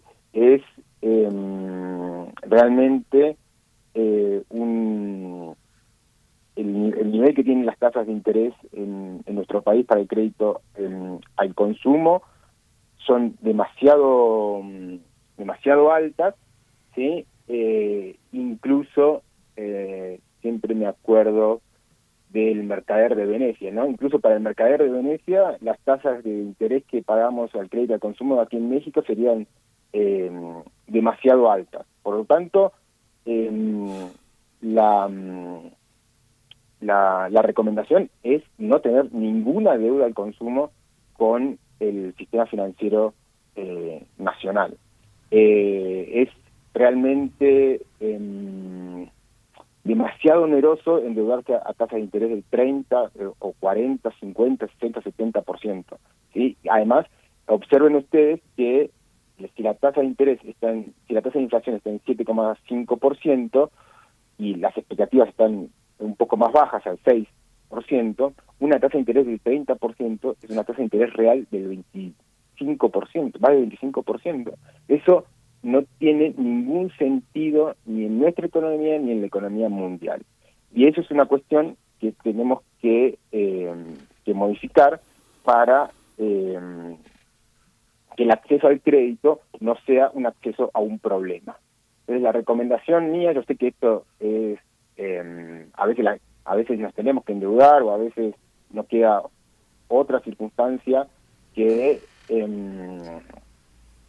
que eh, endeudarse, pero la recomendación es jamás tomar un crédito a, con el sector eh, financiero si uno es un consumidor eh, uno es un consumidor y hasta ese interés supera el 30% o, este, o, o, son incluso mayores. lo único que uno podría aprovechar serían las cuotas sin interés. En ese caso, el interés ya está inmerso, ya está incluido en la, en la oferta y lo importante de estos meses sin intereses es que uno sabe que, va a pagar y por lo tanto uno sabe a qué se compromete. Pero si se puede, no jamás endeudarse con el sistema financiero nacional. Fíjense ustedes que la tasa de interés de tarjeta de crédito está en 40-50% eh, y la tasa de interés de un de una inversión en un banco, ¿no? si uno tiene eh, ahorros y lo invierte en un banco, está en 5 o 6%.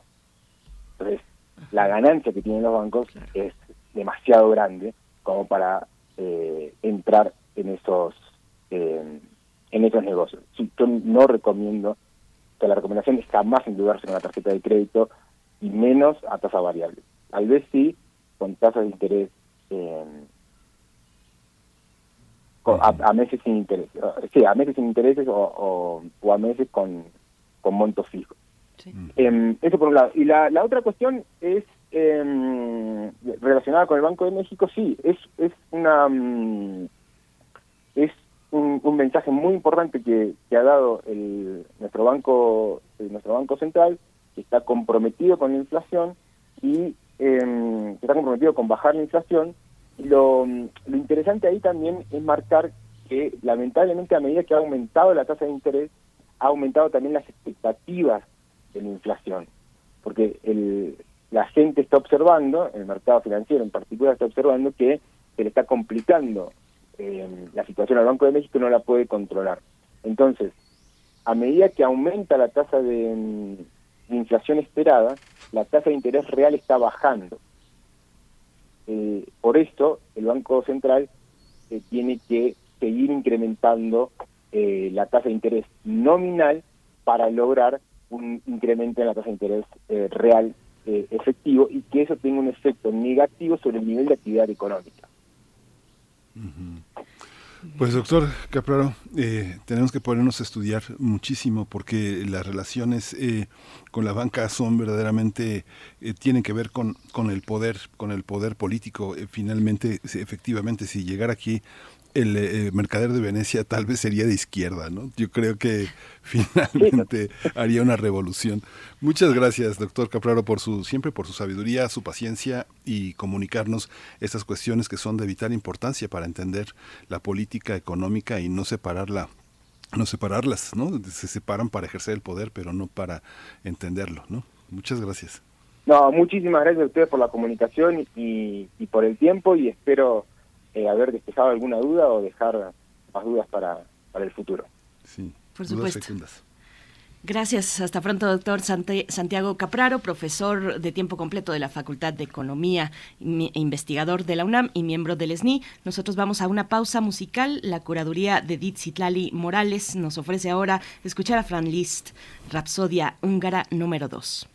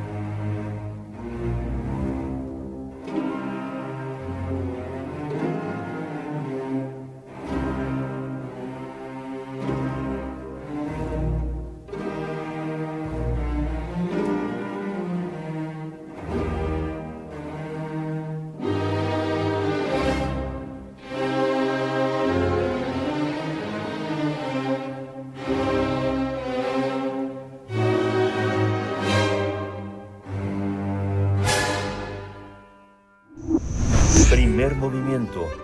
Hacemos comunidad en la sana distancia. Nota Internacional. La viruela del simio o la viruela de monos es también conocida como monkeypox. Se trata de la misma familia que el virus de la viruela humana. Fue descubierta por primera, por primera vez en 1958, pero fue hasta 1970 que fueron encontrados casos en regiones de África, por lo que se considera endémico de África Occidental y Oriental. En 11 países de ese continente han sido registrados más de 10.000 infecciones y 517 fallecimientos desde enero del 2020, mientras que el 7 de mayo pasado se aisló un caso en Reino Unido de un, un paciente que viajó a Nigeria. De acuerdo con datos de la Organización Mundial de la Salud, desde entonces han sido reportados 92 casos confirmados y 28 sospechosos en 12 países. Algunos de los síntomas que presentan las personas infectadas son fiebre, dolor de cabeza intenso, inflamación de ganglios linfáticos, dolor de espalda, dolores musculares, falta de energía, así como lesiones cutáneas que evolucionan a, pápulas, eh, vesículas y pústulas en cara, palmas de las manos y plantas de los pies. Hay que decir que actualmente existe una vacuna indicada para la prevención de la viruela humana y la viruela del mono en adultos de 18 años de edad y mayores que se encuentren en un alto riesgo de contraer la enfermedad. Se trata de una vacuna Gineos, pero que no se encuentra disponible en México. Vamos a tener una conversación sobre la aparición de casos de viruela del simio detectados alrededor del mundo, eh, sus síntomas y cómo se contagia esta enfermedad endémica, entre otros, otras cuestiones. Para ello nos acompaña el doctor Juan Joel Mosqueda, médico veterinario zootecnista y profesor de la Facultad de Ciencias Naturales por la Universidad Autónoma de Querétaro. Es doctor en Ciencias Veterinarias por la Universidad Estatal de Washington. Doctor Juan Joel Mosqueda, bienvenido a Primer Movimiento y gracias por aceptar esta invitación a conversar sobre pues, pues, esta viruela del mono, viruela del simio. Bienvenido. Muchísimas gracias, Berenice. Gracias por invitarme. Gracias, doctor Juan Joel Mosqueda. Este tipo de noticias antes de la pandemia parecían inocuas. Eso pasa allá. Y cuando estaban más cercanas, esto eh, era visto como de una manera eh, anómala, excéntrica. ¿Cómo, ¿Cómo vemos hoy, cómo debemos de valorar hoy este tipo de noticias? ¿Qué tan peligrosa es esta, esta, este, esta enfermedad, doctor?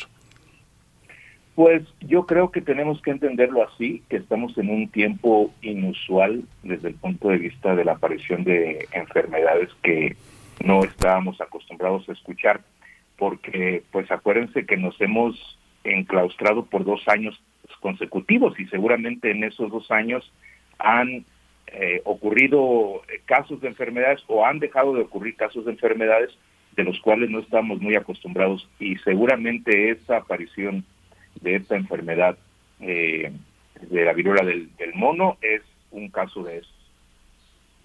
Doctor, ¿qué tipo de enfermedad es esta? ¿Cómo, ¿Cómo se transmite? Ya lo ha dicho mi compañero Miguel Ángel Quemain, eh, eh, también en la búsqueda del origen del virus del SARS-CoV-2, pues se puso de relieve nuestra relación con otras especies animales, las enfermedades por, eh, por vectores, la zoonosis. Cuéntenos un poco mm, de qué tipo de enfermedad estamos hablando. Claro, la, esta viruela del, del mono es una enfermedad relativamente común y e, en países de África.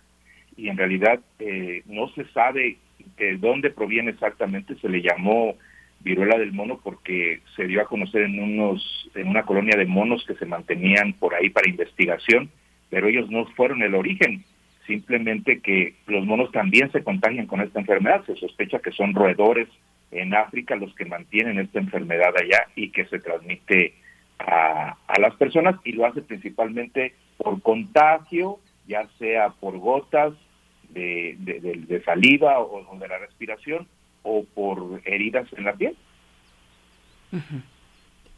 Ese tipo, de, ese tipo de contagios que se hacen en zonas muy específicas y que llamamos endémicas, hoy lo endémico está atravesado por una cantidad de viajes, fundamentalmente de placer y de negocios, que parecen ser las únicas razones para viajar en este planeta, pero se cruzan en, aeropuertos que son cada vez más urbes, no sé, los grandes aeropuertos del mundo eh, este, y los de México, simplemente los de México son, son enormes. ¿Cómo, ¿Qué papel juegan ahora estos intercambios? De pronto dicen la anomalía es y encontramos un caso en Gran Bretaña y ya lo aislamos. ¿Cómo se dan estas, estos intercambios a través de esta modernidad alada en la que vivimos?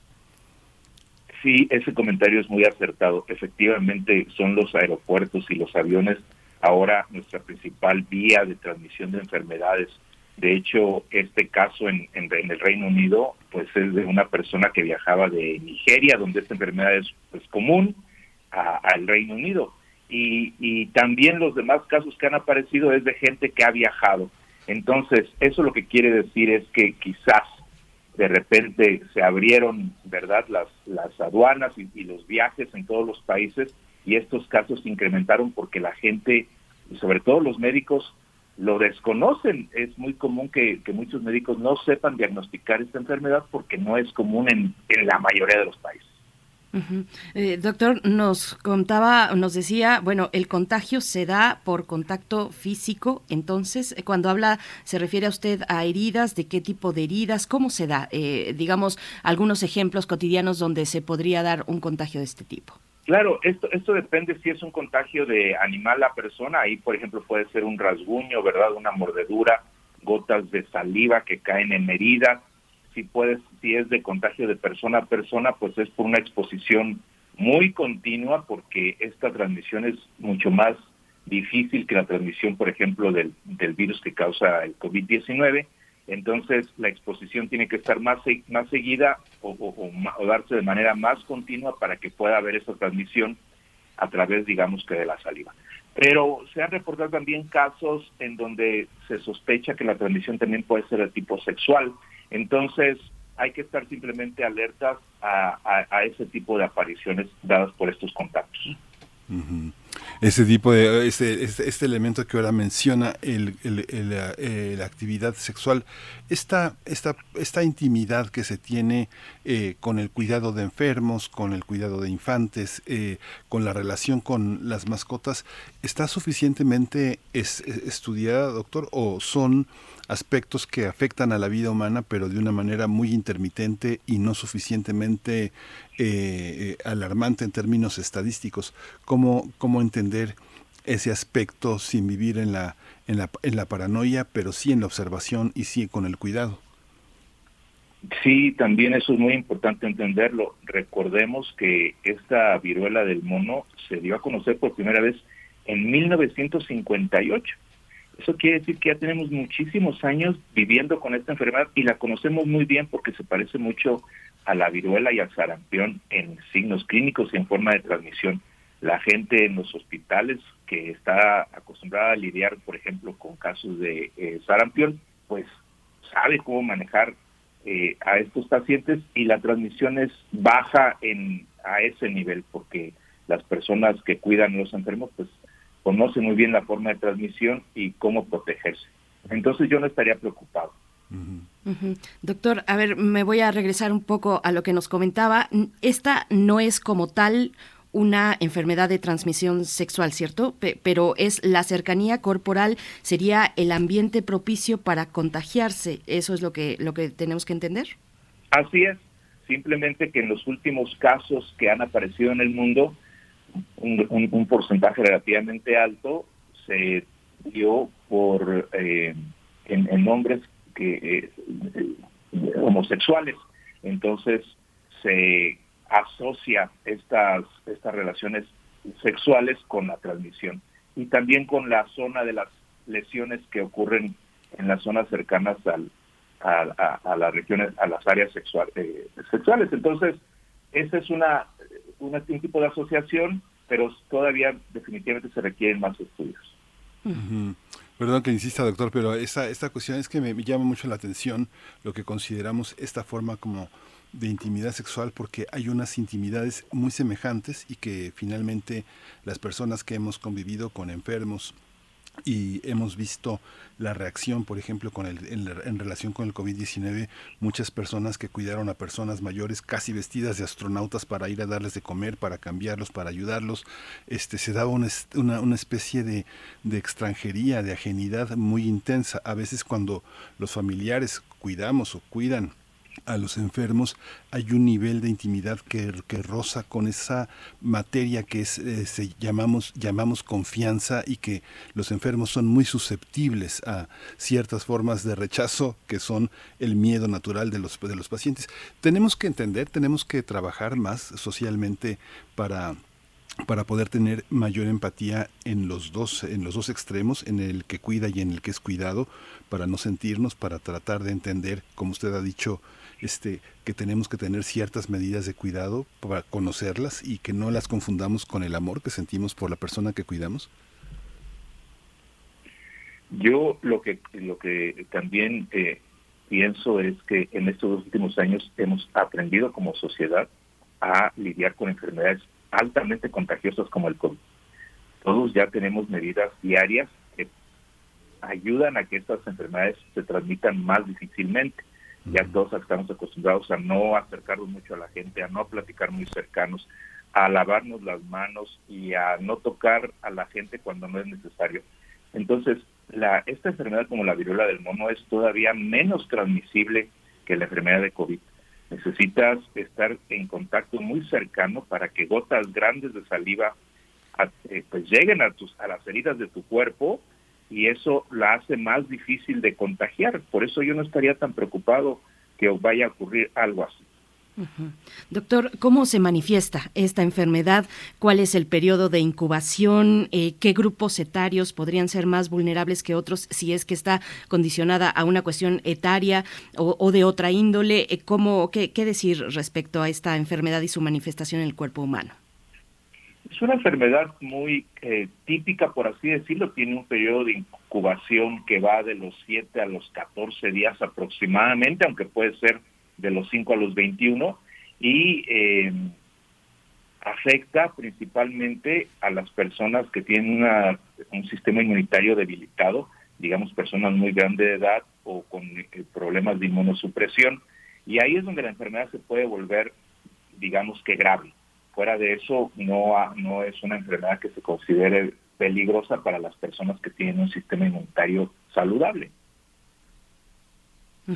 Finalmente también en esta visión, digamos que eh, un, hombre eh, como usted acostumbrado tanto a ver eh, la relación entre el animal y, la, y las personas, estamos en un, en un momento propicio para acompañarnos y, tratar de entender ese, ese, ciclo, ese ciclo vital.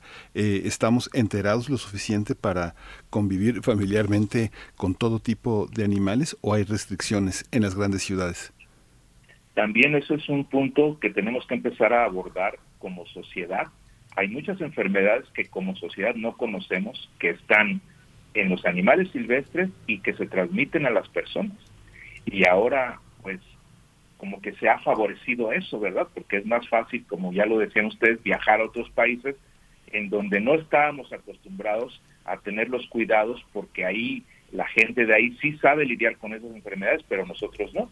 Entonces podemos ir a esos países, contagiarnos con las enfermedades, viajar a nuestros países de regreso y ahí las personas que están a nuestro lado, que tampoco saben lidiar con las personas, con las enfermedades, no tienen ese cuidado ni los médicos para detectarlo.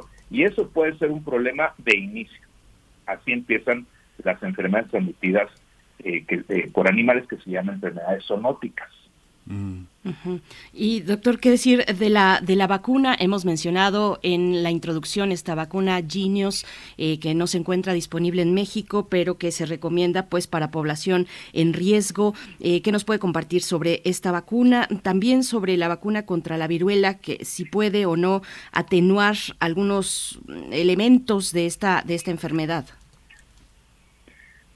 Sí, esta vacuna que ya tiene por ahí de algún tiempo ya también aprobada por la eh, FDA en Estados Unidos, en realidad no tiene distribución internacional, entonces nosotros no tenemos eh, acceso a esa vacuna y aparte, pues bueno, ahorita hay muchos países interesados en, adquirirla y hay una deficiencia de esta vacuna, por eso están pensando en que será necesario invertir en en desarrollar empresas en otros países que la produzcan. Es una vacuna que funciona muy bien, eh, no hay problema en su uso, es muy segura, pero todavía no está aprobada como de para vacunarse de manera normal. Todavía tienes que estar considerado como una persona en riesgo para poder usarla en los países donde ya está de uso, ¿verdad? Que, no es México. Pues doctor, le agradecemos muchísimo su, eh, pues toda la lección que implica también tener esta, esta relación de la que formamos parte. Ojalá y no sea la última vez que conversemos. Siempre es muy interesante tener un punto de vista como, como, como el suyo. Generalmente eh, un médico veterinario o tecnista este, a veces nos trae buenas y a veces malas noticias, sobre todo cuando tenemos tanto, tanto temor de los contagios. Doctor Juan Joel Mosqueda, médico veterinario zootecnista, profesor de la Facultad de Ciencias Naturales por la Universidad Autónoma de Querétaro. Muchas gracias. Gracias al primer movimiento por su invitación. Hasta pronto, hasta pronto, doctor. Pues vamos, eh, nos acercamos al cierre, ya estamos para despedirnos de la radio Nicolaita y lo vamos a hacer con música. Nosotros después vamos a continuar, después del corte aquí en primer movimiento, pero esto con lo que nos despedimos de radio Nicolaita es ni más ni menos que de Maurice Ravel, Rapsodia Española. Thank you.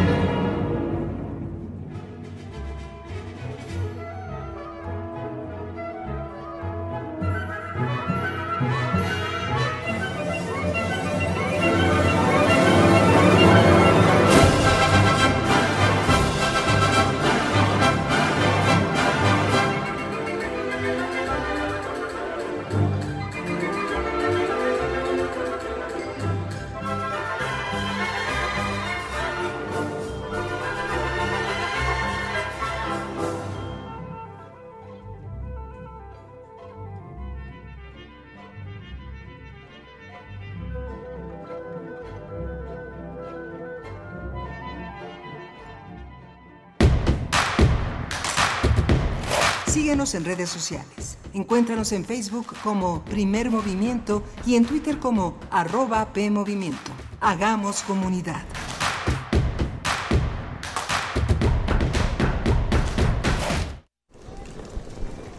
Hola Juan. Hola Oscar. ¿Ya te has dado cuenta que llevamos mucho tiempo juntándonos en esta transmisión? Y ahora nos juntamos para hacer este promocional de nuestro propio programa. Sí, hombre, en esta ocasión no es así un encuentro casual. Las Esquinas del Azar, todos los martes a las 10 a.m. y retransmisión los sábados a las 4 p.m. por el 96.1 de FM. Radio UNAM, Experiencia Sonora. Es muy tedioso hacer siempre lo mismo. No dejes que el aburrimiento apague tu imaginación. Escucha Escaparate 961 con los eventos culturales del momento. Viernes a las 15:15 horas por Radio UNAM.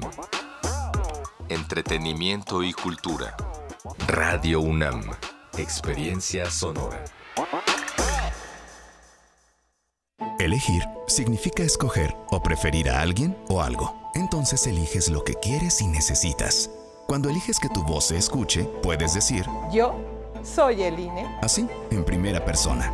Cuando soy funcionario o funcionario de casilla y cuento los votos, yo soy el INE. Cuando voto y me identifico, yo soy el INE. Si tú también debes elegir, elige decirlo con todas sus letras.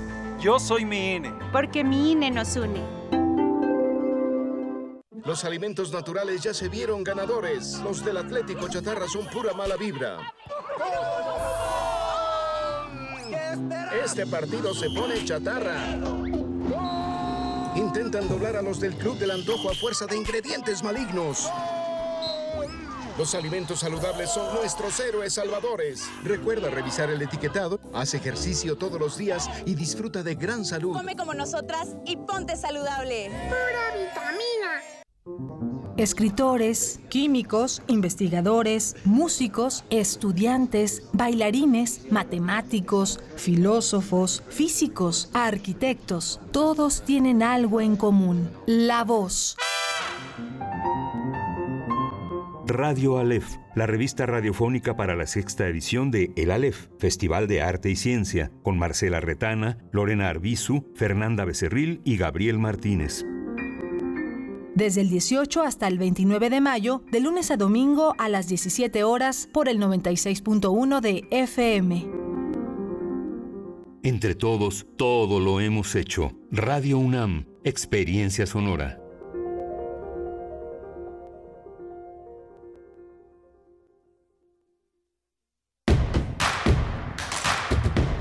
Encuentra la música de primer movimiento día a día en el Spotify de Radio UNAM y agréganos a tus favoritos.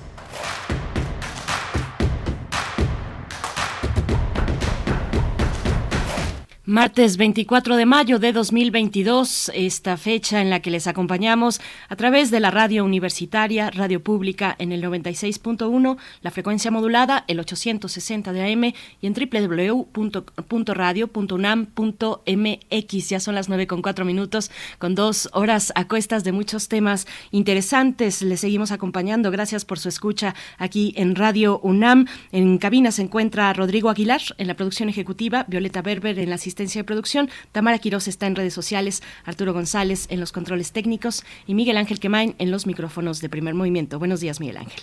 Hola Berenice, buenos días a todos nuestros amigos, los radioescuchas que nos acompañan desde muy temprano y los que se integran a esta eh, tercera hora de primer movimiento.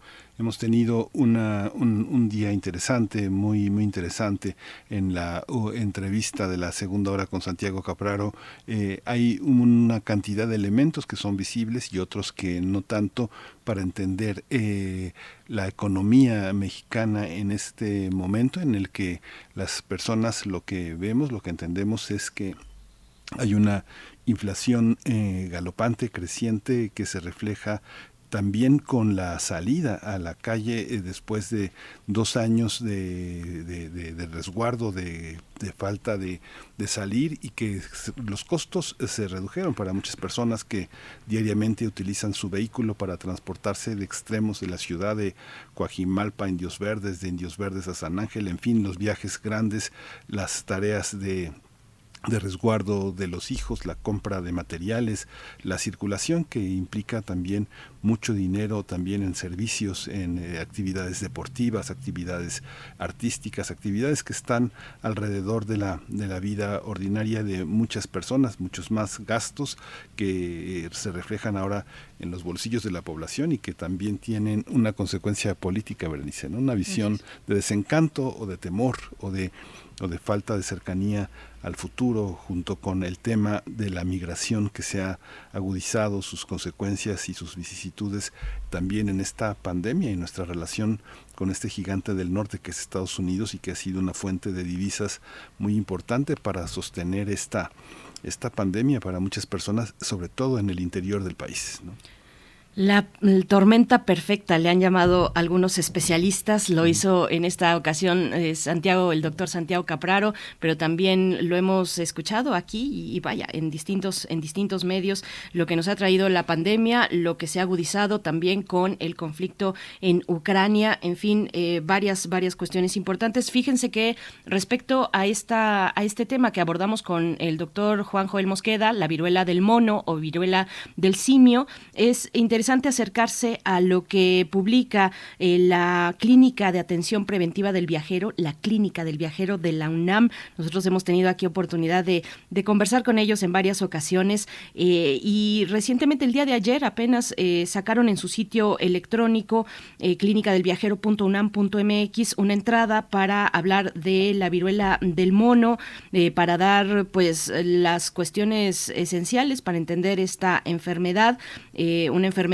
que fue detectada, como hemos dicho, eh, por primera vez en 1958, mm, pero y se han encontrado casos desde 1970 en regiones de África. Y bueno, da una serie de recomendaciones, tanto de medidas de protección que, existen para eh, evitar este contagio de viruela del mono y también eh, nos habla de las vacunas, de los esquemas de protección, del tratamiento, de, por ejemplo, los eh, la cuestión de los viajes, eh, si están o no en riesgo los viajeros. Y bueno, en ese sentido dice hasta el día de hoy ninguna instancia internacional ha emitido recomendaciones, restricciones de viaje referente al brote actual del virus. Sin embargo, se recomienda extremar medidas de, de precaución al viajar a los países y zonas donde recientemente se han detectado la mayoría de los casos es decir, Nigeria, Estados Unidos, España, Portugal y Reino Unido, pero bueno, eh, siempre con esa, con esa eh, precaución que nos ha dejado la pandemia del SARS-CoV-2, pero todavía pues eh, sin, sin el temor, sin elevar las alarmas más allá de lo que es oportuno. Así es que, bueno, acérquense, acérquense a la clínica del viajero nos da también, bueno, distintas, eh, lo aborda desde distintas cuestiones interesantes e importantes para entender esta enfermedad. Así es que, bueno, el, y, nos comentan también en redes sociales respecto a este tema, dice Mayra Elizondo, desde que comenzó la COVID hubo instrucciones de alejamiento social. Pensé que todo iba a ser como antes, poco a poco. Ahora me pregunto si en un futuro seremos más distantes, dado que es más seguro no tocar a nadie si no es necesario no corro, no grito, no abrazo. Y Mario Navarrete dice, no toco, no abrazo, no beso, no me acerco, no contacto, puras interrelaciones digitales. ¿Son relaciones? Pregunta Mario Navarrete Real y dice... R. Guillermo dice, al parecer, fabricar una nueva enfermedad es parte del New Big Business. Bueno, no es, no es tan nueva. Eh, R. Guillermo, eh, repito, desde, se detectó por primera vez en mil, 1958, Miguel Ángel. Pero bueno, eh, interesante lo que nos pueda mm, decir, la claridad que nos pueda dar una, un espacio como este, la Clínica de Atención Preventiva del Viajero de la UNAM, ¿no? Sí, es muy interesante también los comentarios de los radioescuchas. La, cuestión es no, no, no, aprovechar la coyuntura para hacer progresar nuestro miedo al contacto. No, no tenemos que hacer que el miedo al contacto se asocie a formas de conservadurismo. Hay sectores que no han parado su vida afectiva, su vida sexual, su vida de contacto, su vida comunitaria. Muchos espacios de esparcimiento, de contacto, de conocimiento siguen, eh, siguen vigentes, nunca pararon a pesar de la pandemia, la gente se contagió, se curó, unos, unos no, pero finalmente eh, en ese en esa en ese término de la vida es un riesgo por supuesto que no tiene nada que ver con el de este este este ser tan tan tan tan egoísta y tan este maledicente que Salinas Pliego por supuesto que no la vida es un riesgo en otro sentido sino en un sentido profundo de aprovechar las libertades que hemos conseguido, que nos ha dado la, la, revolución sexual, la vida comunitaria, todo este, todo este el feminismo, todo este contacto y estas libertades que tenemos.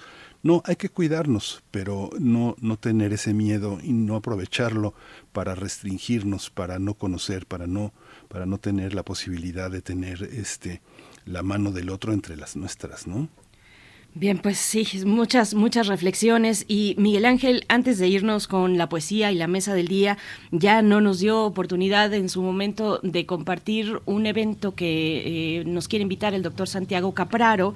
Eh, se trata de la cuarta edición del Seminario Permanente de Coyuntura y Estructura Económica de la Facultad de Economía de la UNAM. Eh, la mesa 4 se titula Condiciones y Perspectivas de Litio en México y tendrá lugar este próximo viernes 27 de mayo a las, al mediodía de las 12 a las 14 horas a través de Zoom. Eh, y, bueno, eh, en ella los ponentes son Violeta Núñez Rodríguez, del Departamento de Producción Económica de la UAM Xochimilco, Litio en México, en el contexto mundial. Bueno, Violeta Núñez, una de las grandes especialistas al respecto en nuestro país. Sergio Martínez Rivera, también de la Facultad de Economía de la UNAM, con la exposición La explotación del litio en México, propuestas de análisis desde el desarrollo sustentable el moderador es Samuel Ortiz Velázquez de la Facultad de Economía. Así es que repito, este cuarta, esta cuarta mesa de la cuarta edición del Seminario Permanente de Coyuntura y Estructura Económica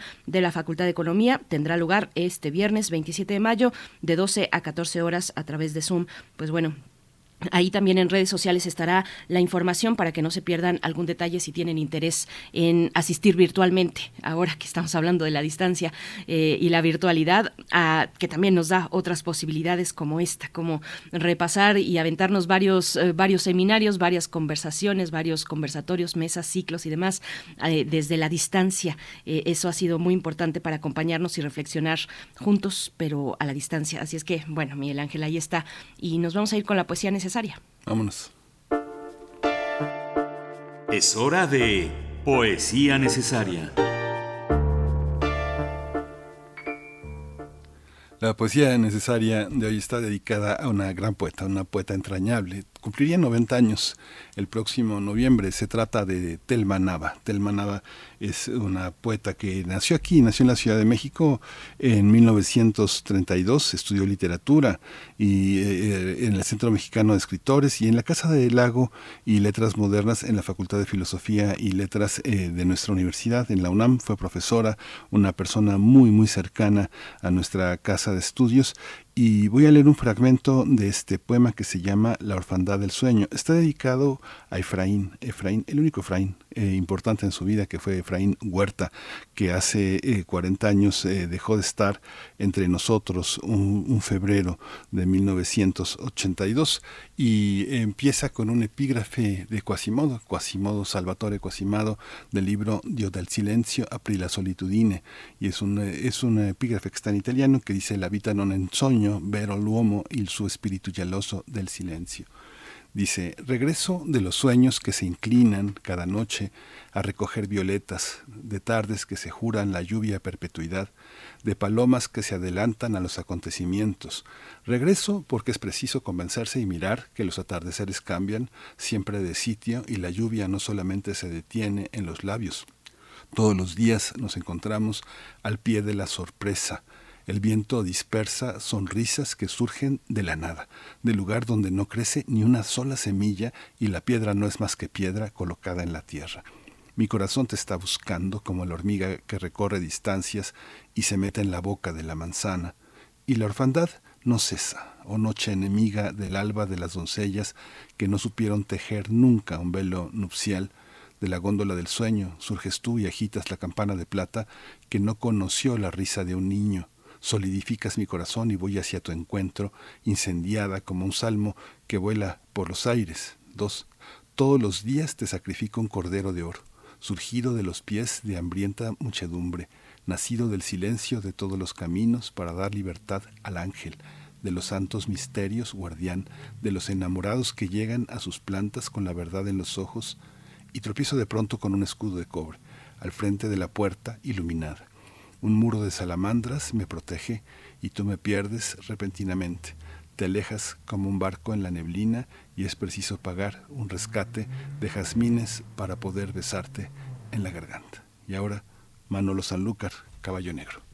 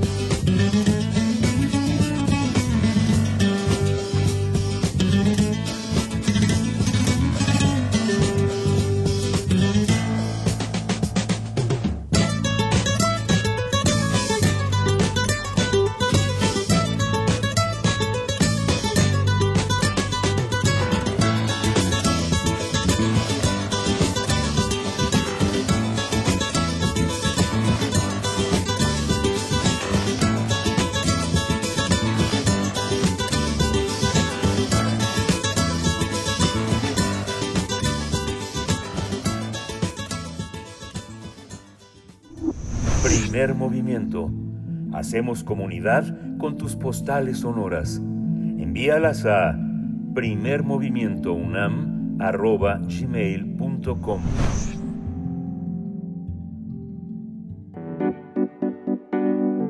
La mesa del día.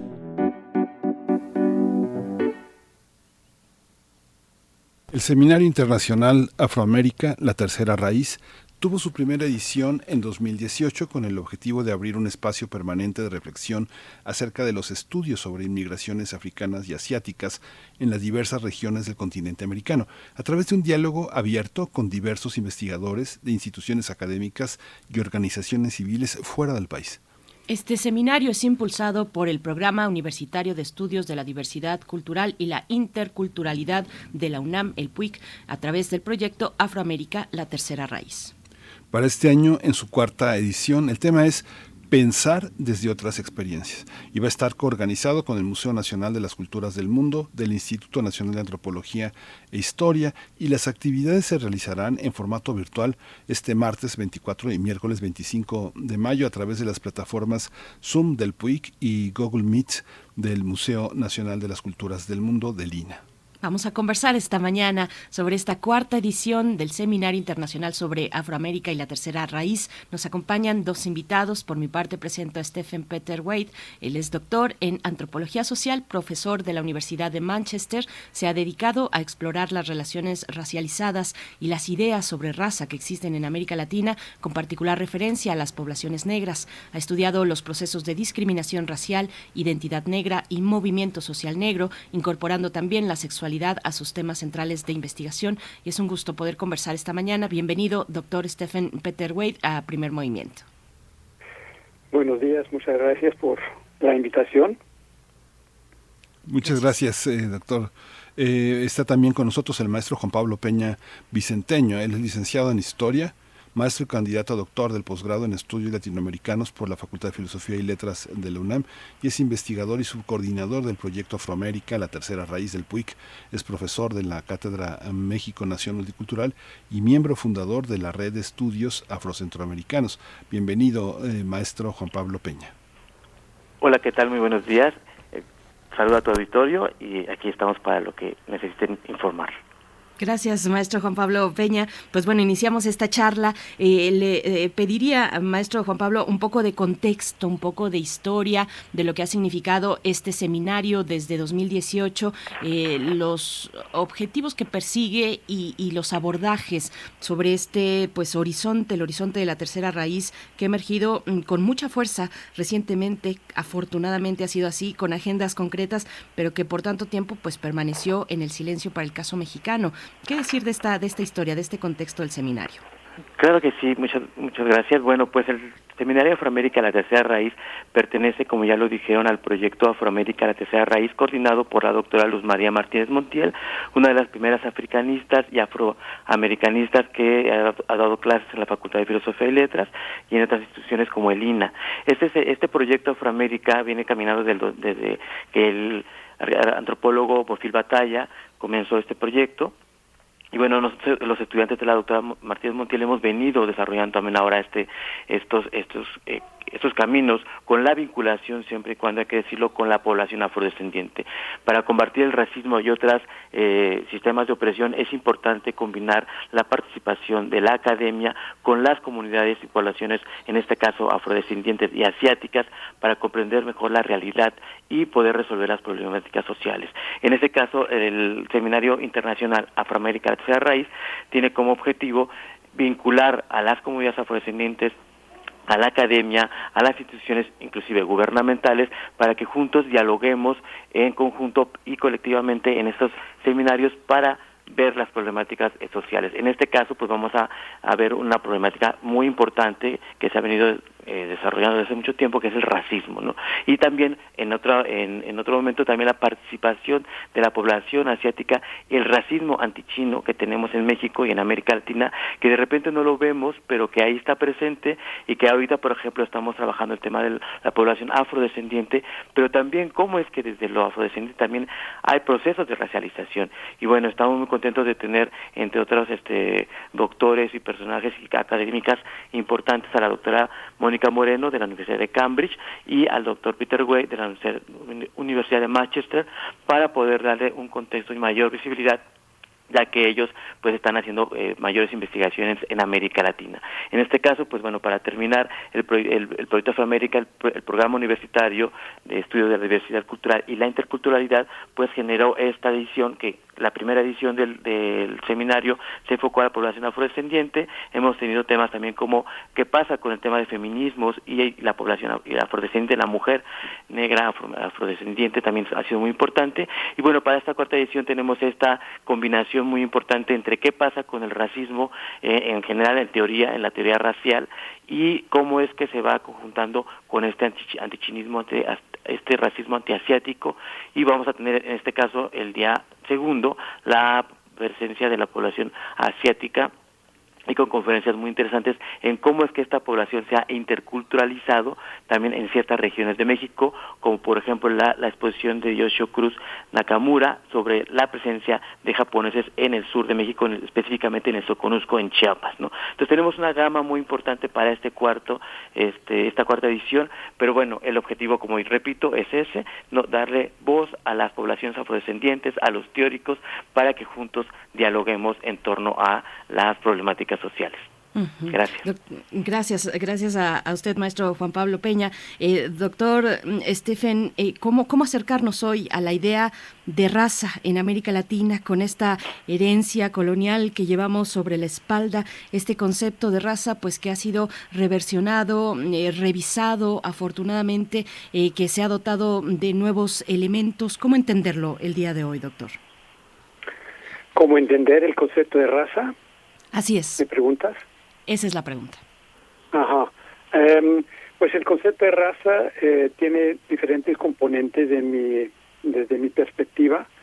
Em, es una combinación de ideas sobre el comportamiento, sobre el, eh, el, físico, la apariencia física, o ciertos aspectos de la apariencia física y em, ciertas eh, cosas esenciales o vistas como esenciales, como la sangre o los genes, etcétera. Entonces es una combinación de esas ideas, de vincular esas ideas em, en una forma dirigida a ciertas categorías de arraigo colonial como es indígena o negro o blanco o mestizo, em, de tal forma que se construye todo un sistema, una estructura de eh, desigualdad o de distribución del privilegio y del poder y de los recursos en una forma eh, inequitativa.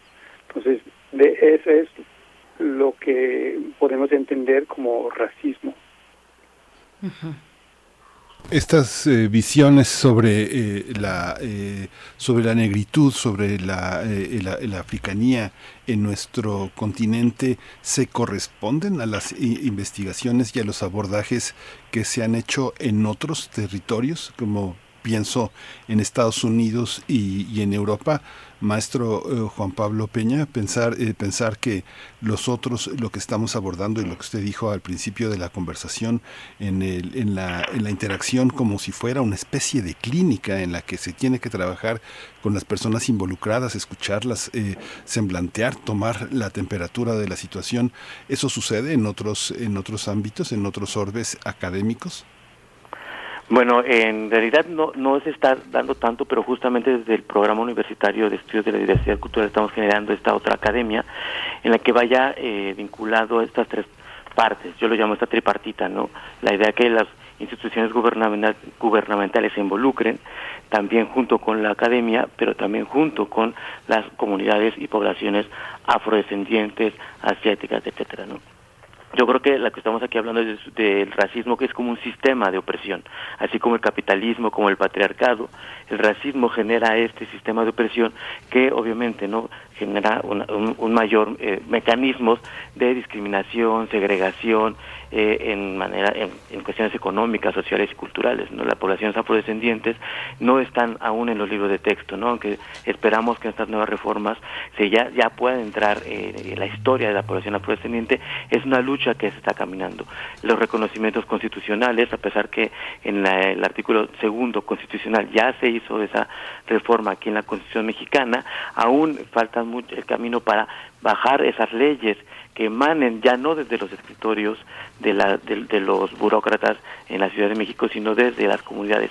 Y para eso pues estamos construyendo esta otra forma de ser academia, esta otra forma de mirar estos racismos, es en plural, porque no solamente es uno, eh, en México, por ejemplo, tenemos el racismo eh, antisemita, antijudío, el racismo afrodescendiente hacia la población afrodescendiente, el principal racismo que se ha analizado es hacia la población indígena de los 64 pueblos originarios. No sabemos que la lengua ha sido este un factor detonante de ese racismo al, ya no querer hablar la lengua por discriminación, por burlas o lo que conocemos hoy por el bullying en, las, escuelas, por ejemplo.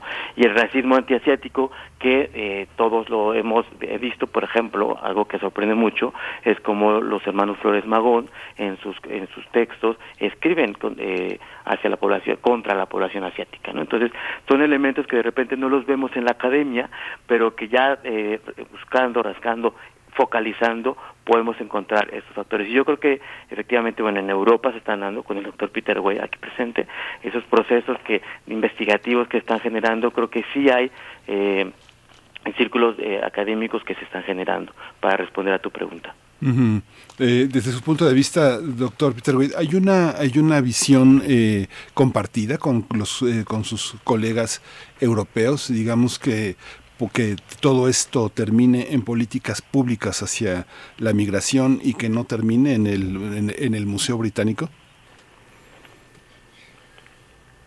¿Me, me a mí? Sí, sí, sí, doctor. Ah, perdón perdón, ¿lo puedes repetir, por favor? Sí, ¿cómo, cómo, eh, cómo, eh, ¿cuál es la situación eh, entre sus colegas europeos eh, frente a procesos migratorios donde hay poblaciones que tienden a instalarse en las ciudades? Uno ve poblaciones turcas, afroamericanas en Berlín, en Ámsterdam, en, este, en las grandes ciudades europeas, en Milán. ¿Cómo, ¿Cómo, entenderlo a partir de políticas públicas y no pensar que todas estas culturas que todavía siguen cargadas de cierto exotismo para la mirada europea no terminen eh, eh, en exhibición en el Museo Británico? Pues desde el punto de vista académico, obviamente tratamos de entender el proceso de migración eh, desde el punto de vista em, de la economía política, en términos de la historia, de, las de las relaciones entre los países europeos y sus ex colonias, em, y tratamos de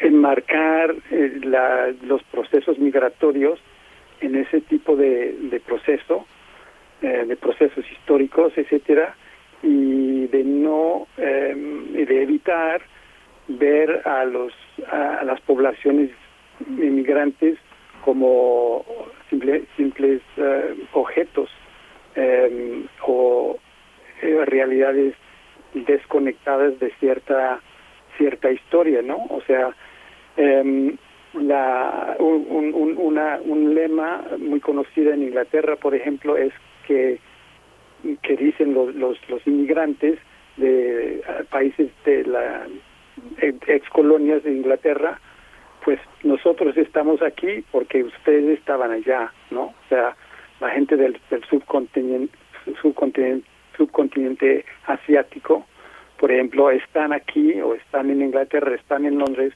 porque los británicos estaban en su país, en la India, ¿no? O los jamaiquinos, por ejemplo, también han formado, han llegado a Inglaterra desde los años 50 porque Inglaterra estaba en su país, sus países en en, ah, en, en, eh, Jamaica, etcétera. Entonces hay que ver la presencia de los de las poblaciones eh, eh inmigrantes desde un punto de vista de la economía política y la historia, de la historia.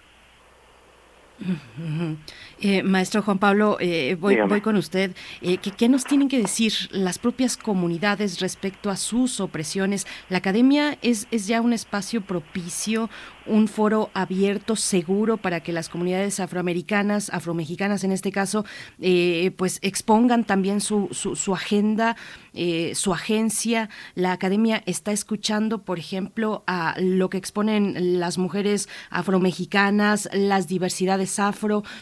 Que, las diversidades, me refiero a diversidades sexuales desde la vivencia, desde la, vivencia afro-originaria, ¿cómo, ¿cómo se dan esta, esta pues compenetración de espacios diversos donde la academia juega también un papel?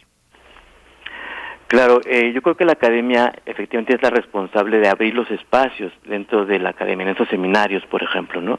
Eh, y lo importante es, como, es conjuntar e invitarlos y eh, quitar no esta verticalidad académica y horizontalizar los conocimientos, no de colonizarlos en ese sentido para poder eh, escuchar a, la, a la compañera, compañera afrodescendiente como eh, con la misma voz y con la misma intensidad, con la misma importancia que tiene cualquier académico de nosotros. Eso es, ese es el reto que estamos logrando hacer con esta nueva academia y desde una metodología que se llama la investigación acción participante. Es decir, nosotros vamos a la comunidad y eh, conocemos las problemáticas, conocemos las realidades y estamos ahí involucrados participando en los procesos que ellos nos indican, ¿no? Por ejemplo, apoyando en procesos educativos, eh, agrónomos, etcétera. Eh, la forma en la que la estamos logrando interactuar, pues obviamente que es para atraer, ¿no? Entonces lo que hemos hecho desde el proyecto Afroamérica hemos publicado con algunas otras universidades, como en este caso la Universidad Autónoma de Zacatecas, donde publicamos algunos artículos eh, pinturas, obras de arte ¿no? De, la población afrodescendiente, no solamente de México, sino de Centroamérica, eh, los artículos de, de María Berrera, de... Eh, ¿cómo se llama esta? Diana Senior, en fin, publicaron ya algunas este, actividades y ahorita estamos generando cursos de formación para la escritura de la historia, para que la historia sea construida por la misma población afrodescendiente, ya no desde la visión del otro, sino desde su propia visión y, por, y pues eso también lleva un proceso obviamente de mediado plazo para que en un futuro estemos dando a conocer esas eh, esos conocimientos, esos saberes, ¿no? Que es muy importante y muy urgente que entren ya en las currículas educativas para que la población eh, blanca mestiza de este país conozca eh, esta, esta situación. Yo creo que la interculturalidad luego la hemos pensado para, como si la interculturalidad fuera un sinónimo de indígena o afro, ¿no? Y no, en realidad la interculturalidad la tenemos que aprender los mestizos, porque somos nosotros los mestizos los que tenemos que aprender de las comunidades indígenas y afromexicanas en este caso, ¿no? Y afro-latinoamericanas. Entonces esa es la forma en la que estamos conjuntando, pues no solamente el conocimiento de las mujeres, ¿no? Las diversidades sexuales, por ejemplo, el trabajo que estamos haciendo haciendo en comunidades de Guerrero eh, a través de los sistemas normativos propios para la elección de comunidades indígenas y afromexicanas, nos hemos dado cuenta en nuestro recorrido eh, en las comisarías, por ejemplo, quienes están eh, dentro de las comisarías, ahora ya están también las mujeres comandando estos procesos municipales y comunitarios, pero también hay ya comisarias trans eh, eh, transexuales, ¿no? quienes están también tomando esos cargos. Entonces eso abre un abanico bastante interesante de analizar esos sistemas de opresión, como decía al principio, una persona trans, afrodescendiente, eh, etcétera, ¿no? Este pobre, marginada, bla bla bla, se van generando todos esos sistemas de opresión que algunos teóricos les llaman la imbricación, ¿no? De, de estos sistemas, ¿no? O la este interseccionalidad. Pero bueno, la idea es que esto lo vamos a presentar ya en ese seminario y más o menos así es como estamos configurando esta metodología del seminario en su cuarta edición. Doctor Peter Wade, eh, ¿qué nos puede compartir al respecto? ¿Cómo se mira desde el lugar en el que usted está? Espero que, pueda yo explicar bien mi, desarrollar bien mi, pregunta y que usted tenga esa claridad de que, de que lo que está escuchando le hace sentido. Pero me gustaría un poco que nos, que nos compartiera la experiencia, eh, cómo, se, cómo se mira su propia experiencia de sus colegas, cómo se mira desde el lugar en el que usted está, donde usted ocupa, eh, lo que está ocurriendo de este lado en América Latina Latina, en el Caribe, con todos estos espacios eh, de reivindicación de, la, de, las personas afrodescendientes acá en México que son, que son muy interesantes. Bueno, pongo el caso de México, pero podríamos eh, irnos al lugar en América Latina y Caribe que usted, que usted prefiera, pero son eh, pues eventos muy interesantes que, como dice el maestro Juan Pablo, pues nosotros los mestizos somos los que tenemos que abrir bien los ojos, afinar bien el oído para escuchar algo de lo que nos estamos perdiendo, pareciera. ¿Qué nos puede compartir, doctor Peter? Pues yo creo que eh, hemos visto que desde finales de los 90 en toda América Latina ha pasado una serie de, reformas políticas eh, de reconocimiento de las identidades minores, pues como eh, de identidades indígenas y afrodescendientes, ¿no? Em, reconociendo la, la, existencia de esas poblaciones y dándoles ciertos derechos a la tierra, a la etnoeducación, por ejemplo, y así por el estilo. Lo que ha generado eso es em, un, una, un reconocimiento en, en ciertos casos un poco superficial y em, y la falta de un eh, de atención a eh, asuntos más estructurales digamos la desigualdad racial por ejemplo em, y, eh, y el racismo como tal. El racismo como una una estructura de, un sistema para la distribución del valor y de la del reconocimiento y de los recursos eso se ha perdido un poco de la vista en el enfoque sobre la, eh, el reconocimiento de la o la visibilización de esas esas poblaciones. Entonces, una población puede ser visible, puede ser escuchada, puede eh, puede ser puede recibir ciertos derechos, eh, pero sigue existiendo un sistema de, eh, de desigualdad racializada em, y el racismo sigue igual. Y encima de, encima de eso se da el, fenómeno de que entre el reconocimiento de las minorías afrodescendientes o indígenas se da por sentado la existencia de, la, la, normatividad, digamos, de la, de la mayoría mestiza o mestiza blanca. Esa población, eh, en todo este proceso del multiculturalismo, ha quedado eh, con, con poca atención, ¿no? O sea, con poco, eh, con poco intento de reconocer su propio posición de privilegio y su propia imbricación en el sistema de la desigualdad racial y del racismo. Entonces, el reto es de entender las, la formación racial de las sociedades en toda su complejidad como un, ah, un sistema íntegro y no simplemente de dirigir la mirada hacia las minorías eh, afrodescendientes o, indígenas o esas poblaciones eh, en particular. Se necesita una visión más íntegra, más compleja, más eh, abarcadora. Juan Pablo, Juan Pablo Peña Vicenteño, licenciado en Historia, maestro y candidato a doctor por el posgrado de Estudios Latinoamericanos de la Facultad de Filosofía y Letras.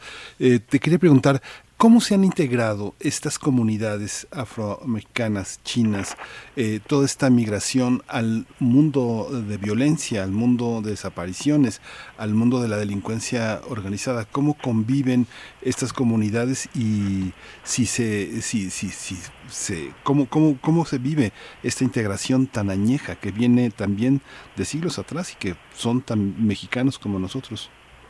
Ok, bueno, eh, tocar dos temas que mencionas, la violencia y la integración. Yo creo que la población eh, afrodescendiente en específico pues ha, tenido una eh, invisibilización a, lo largo del tiempo, ¿no? Justamente cuando se construye la nación mexicana. Eh, los censos de población estaban integrando ese, este tipo de, de población, pero llega la nueva, la nueva, llega la independencia y los liberales y después en el siglo XX los revolucionarios van a empezar a dibujar, ¿no? a difuminar, como dice el doctor Marco Antonio Pérez Jiménez, este concepto de difuminación histórica de la población afrodescendiente. Entonces, en ese sentido, pues efectivamente no han estado en, en, presentes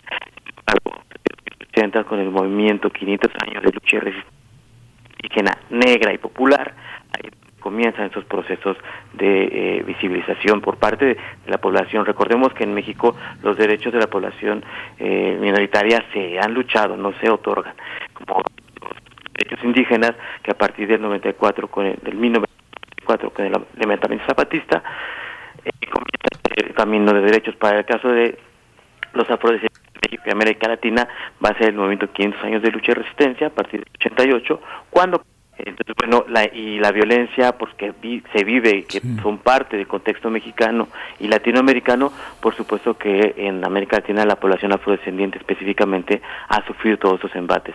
¿En qué? Pues obviamente en los desplazamientos, en la violencia, ¿no? En la integración de estos grupos de violentos, porque pues las condiciones de marginalidad, eh, las condiciones económicas son bastante precarias, casi siempre en esos territorios racializados, que el doctor Peter Way ha estudiado y que en su nuevo libro están eh, este, implementa toda esta teoría y esta visión de, la, de los territorios racializados como forma ¿no? De, de no tener en cuenta estos espacios para seguirlos marginando. Doctor Peter Wade, me, da pie el doctor Juan Pablo Peña para preguntarle sobre este, este tema. Desde las ciencias sociales, cómo establecer una metodología, un trabajo de investigación, cómo establecer una, un ámbito teórico que también está tan enlazado con el ámbito práctico. Pienso, pienso nada más en quien está como antecedente en Bonfil Batalla y su México Profundo, los trabajos del doctor López Tostín, que también están muy emparentados con un ámbito casi clínico, casi de escucha. ¿Cómo entender esto? ¿Se hace a la limón con los propios eh, objetos de estudio, que son las comunidades? ¿Cómo trabajar con su memoria y con, su, con sus dinámicas de poder y de estandarización de prácticas culturales? ¿Cómo, cómo hacerlo? Perdón, no entendí la pregunta. sí, como eh, digamos que hay una parte en el que el trabajo teórico se emparenta con un trabajo práctico, el trabajo de escucha y de memoria de las comunidades. ¿Cómo entender a alguien eh, como alguien como usted que tiene un amplio marco teórico, un amplio bagaje teórico, cómo escuchar, desde dónde escuchar y qué hacer, qué hacer con lo escuchado? ¿Se enriquece la teoría? ¿Se multiplican los puntos de vista? ¿Es, ¿Pertenece a ambos o solo le pertenece al académico, al teórico que estudia las comunidades? ¿Cómo hacerlo? Caramba, pues yo como antropólogo, yo eh, trabajo como la metodología etnográfica, que implica eh, vivir, ir a vivir con la comunidad eh, casi un año, digamos, o más de un año, mi trabajo de campo para el doctorado, yo fui a vivir en, un pueblo en el norte de, Colombia durante 16 meses y estaba viviendo ahí, hablando con la gente, em, construyendo una vida con la gente, eh, mi segundo periodo de, trabajo de campo eh, estaba eh, viviendo en, en la ciudad de Medellín, en Colombia, eh, trabajando con inmigrantes de la costa pacífica de Colombia, gente, personas negras que, venían, que venían a la ciudad de Medellín para trabajar y estudiar y así y ahí sufrían ciertas formas de exclusión y de racismo, etcétera. Entonces yo compartía con ellos de forma cotidiana y esa es la metodología del antropólogo, es la etnografía, o sea, vivir, compartir con la gente, entender su manera de ser, entender sus conceptos, sus percepciones, sus emociones, etcétera, y tratar de compartir con ellos y entender todo desde su punto de vista en lo más posible. Em, y ahí uno, el, el reto luego es de poder eh, transmitir esos, esos, esas percepciones, esos entendimientos a un público más amplio, ¿no? Eh, y de em, enmarcar esa etnografía en teorías más grandes, más amplias sobre el comportamiento humano en general, ¿no? Em, pero sí, uno tiene que atender minuciosamente a, a, a las voces de, la, de las personas con quien uno está trabajando como antropólogo. Doctor Wade, me voy a, seguir con, usted eh, para que nos comente, ya que nos da ese panorama de Colombia, que es un lugar eh, pues tan cercano, tan cercano en muchas cuestiones eh, a, México, ¿cuál, es, ¿cuál es el papel de las mujeres en esos contextos racializados, en esos espacios, en esa estancia que usted pudo tener oportunidad de, pues, de, de realizar para su doctorado, esos contextos pues atravesados por la violencia, la migración, los desplazamientos forzados? ¿Dónde están las mujeres? ¿Cuál es el papel de las mujeres que muchas eh, permanecen en el lugar, en el sitio, mientras que sus, sus hijos, sus esposos, eh, los varones de la comunidad, pues eh, tal vez tengan que salir o tal vez son están en la primera línea de la violencia? ¿Cuál es el papel de las mujeres en esos contextos? Em, es muy variada. En el, en el contexto de la costa pacífica de Colombia, donde hay en este momento mucha violencia y mucho desplazamiento. Las mujeres tradicionalmente han sido em, eh, figuras importantes, muy importantes en la familia, eh, han sido tradicionalmente lideresas también y siguen siendo lideresas muy importantes en los movimientos sociales. Em, han trabajado eh, de, par, de par con los hombres en las minas, en, los campos, en la agricultura, en la minería de oro. Em, entonces son mujeres, son personas muy fuertes que tienen esa reputación de ser, em, de defender sus familias y de em, salir adelante con sus familias y también son, por lo tanto, también víctimas del, del, del, desplazamiento. Entonces, no es que las, los hombres salen y las mujeres se quedan, sino que las mujeres también salen o salen a trabajar. Eh, por ejemplo, en, cuando yo hacía mi trabajo de campo en Medellín, yo encontré la, el balance de, eh, sexos entre hombres y mujeres, entre la, la población negra inmigrante, era igual, o había más mujeres que hombres mujeres que trabajaban en eh, servicio doméstico y en la venta de, comida en la calle o estudiaban, etcétera. Entonces salían tanto como los hombres a trabajar y ahora con la cuestión de la violencia, los desplazamientos, las mujeres también se ven afectadas y entre las personas desplazadas en Bogotá, en Cali, en Medellín, las mujeres también figuran como desplazadas y también como lideresas de, em, de los movimientos sociales que protegen o que quieren defender los derechos de las de los desplazados y de los de las de las personas que sufren de los efectos del racismo.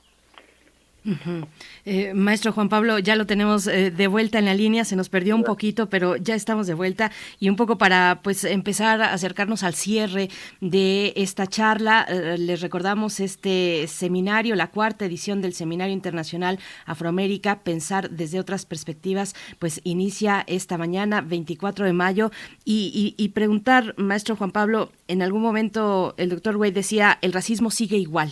¿qué, ¿Cuál es el papel del Estado? ¿Qué, ¿Qué falta? ¿Qué falta? Por supuesto que hace falta mucho, pero ¿cuál es el papel del Estado en este panorama?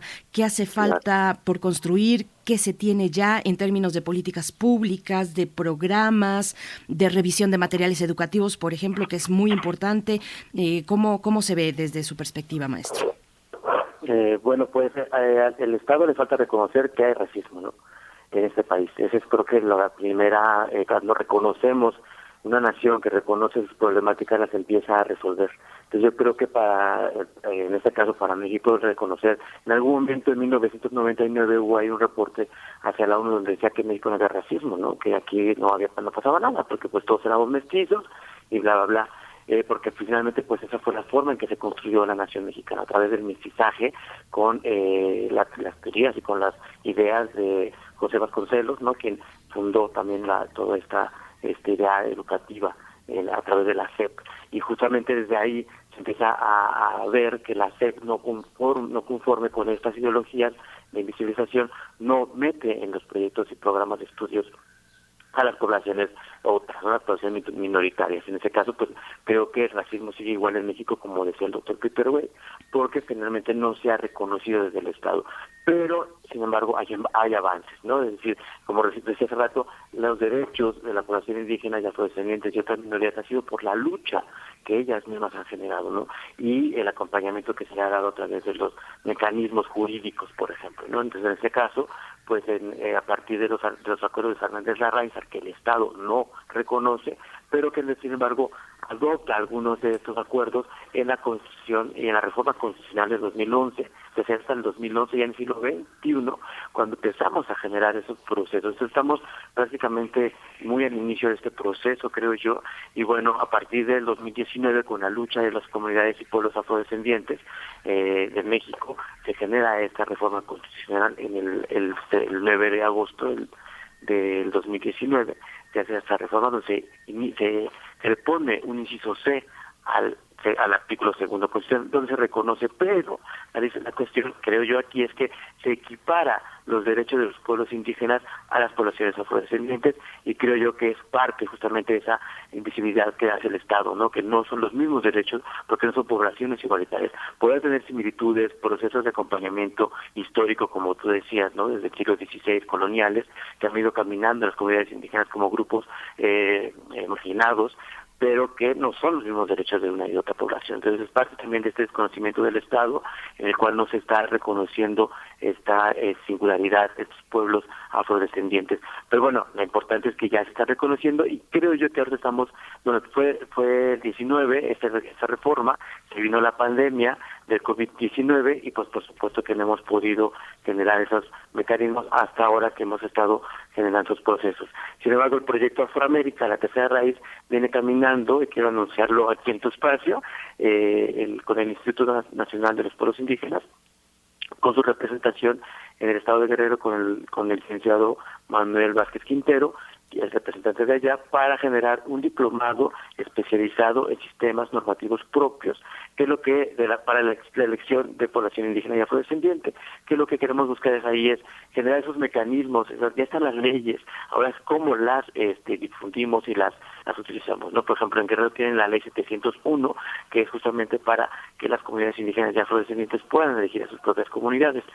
Esto lleva un mecanismo completamente para no desmontar todo lo que los partidos políticos han hecho y por supuesto que es, es una es un proceso que vamos a ir caminando. Sin embargo, pues este tipo de diplomados, es decir, que las comunidades, eh, la comunidad de San Nicolás, pues tiene un nuevo municipio que se creó en Guerrero en, en agosto también del año pasado, de 2020, eh, nos pidieron el apoyo al proyecto Afroamérica de Ser Raíz, nosotros buscamos al INPI a través de estas eh, tripartitas, como decía al principio, no el Estado, la comunidad y la academia, en este caso la UNAM, pues estamos generando esos procesos para la resolución de conflictos, en este caso para el reconocimiento de los procesos de elección por usos y costumbres de las comunidades indígenas y afrodescendientes. Creo que hasta ahí vamos, vamos empezando, pero creo que sí hay eh, procesos positivos y pues desde esta tripartita, como insisto, podemos generar esos procesos de cambio, digo yo. Sí, pues muchísimas gracias a, los dos, doctor Stephen Peter Wade, doctor en antropología social, muchas gracias. Muchas gracias también eh, a ti, Juan Pablo Peña Vicenteño, eh, eh, candidato a doctor del posgrado de estudios latinoamericanos por la UNAM. Muchas gracias. Del 24 y 25 vamos a estar empeñados en tratar de entender, pensar desde otras experiencias la cuarta edición de este coloquio.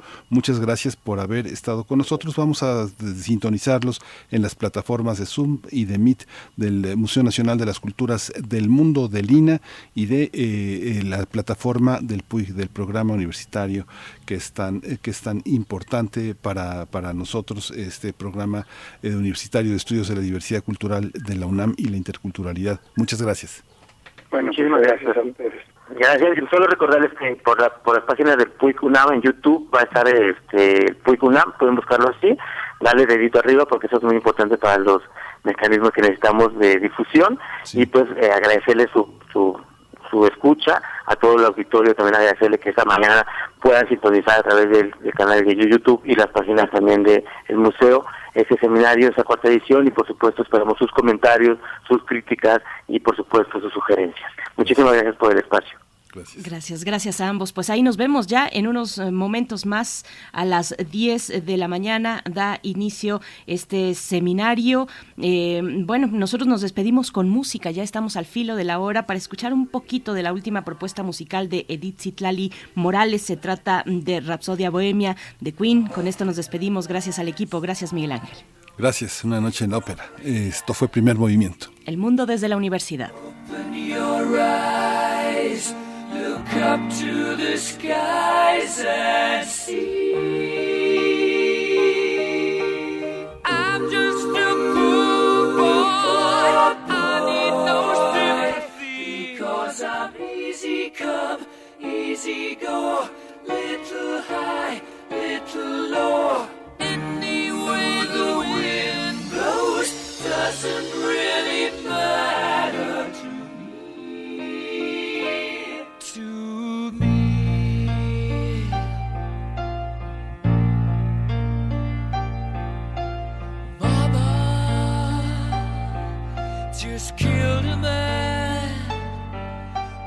gun against his head, pulled my trigger, now he's dead.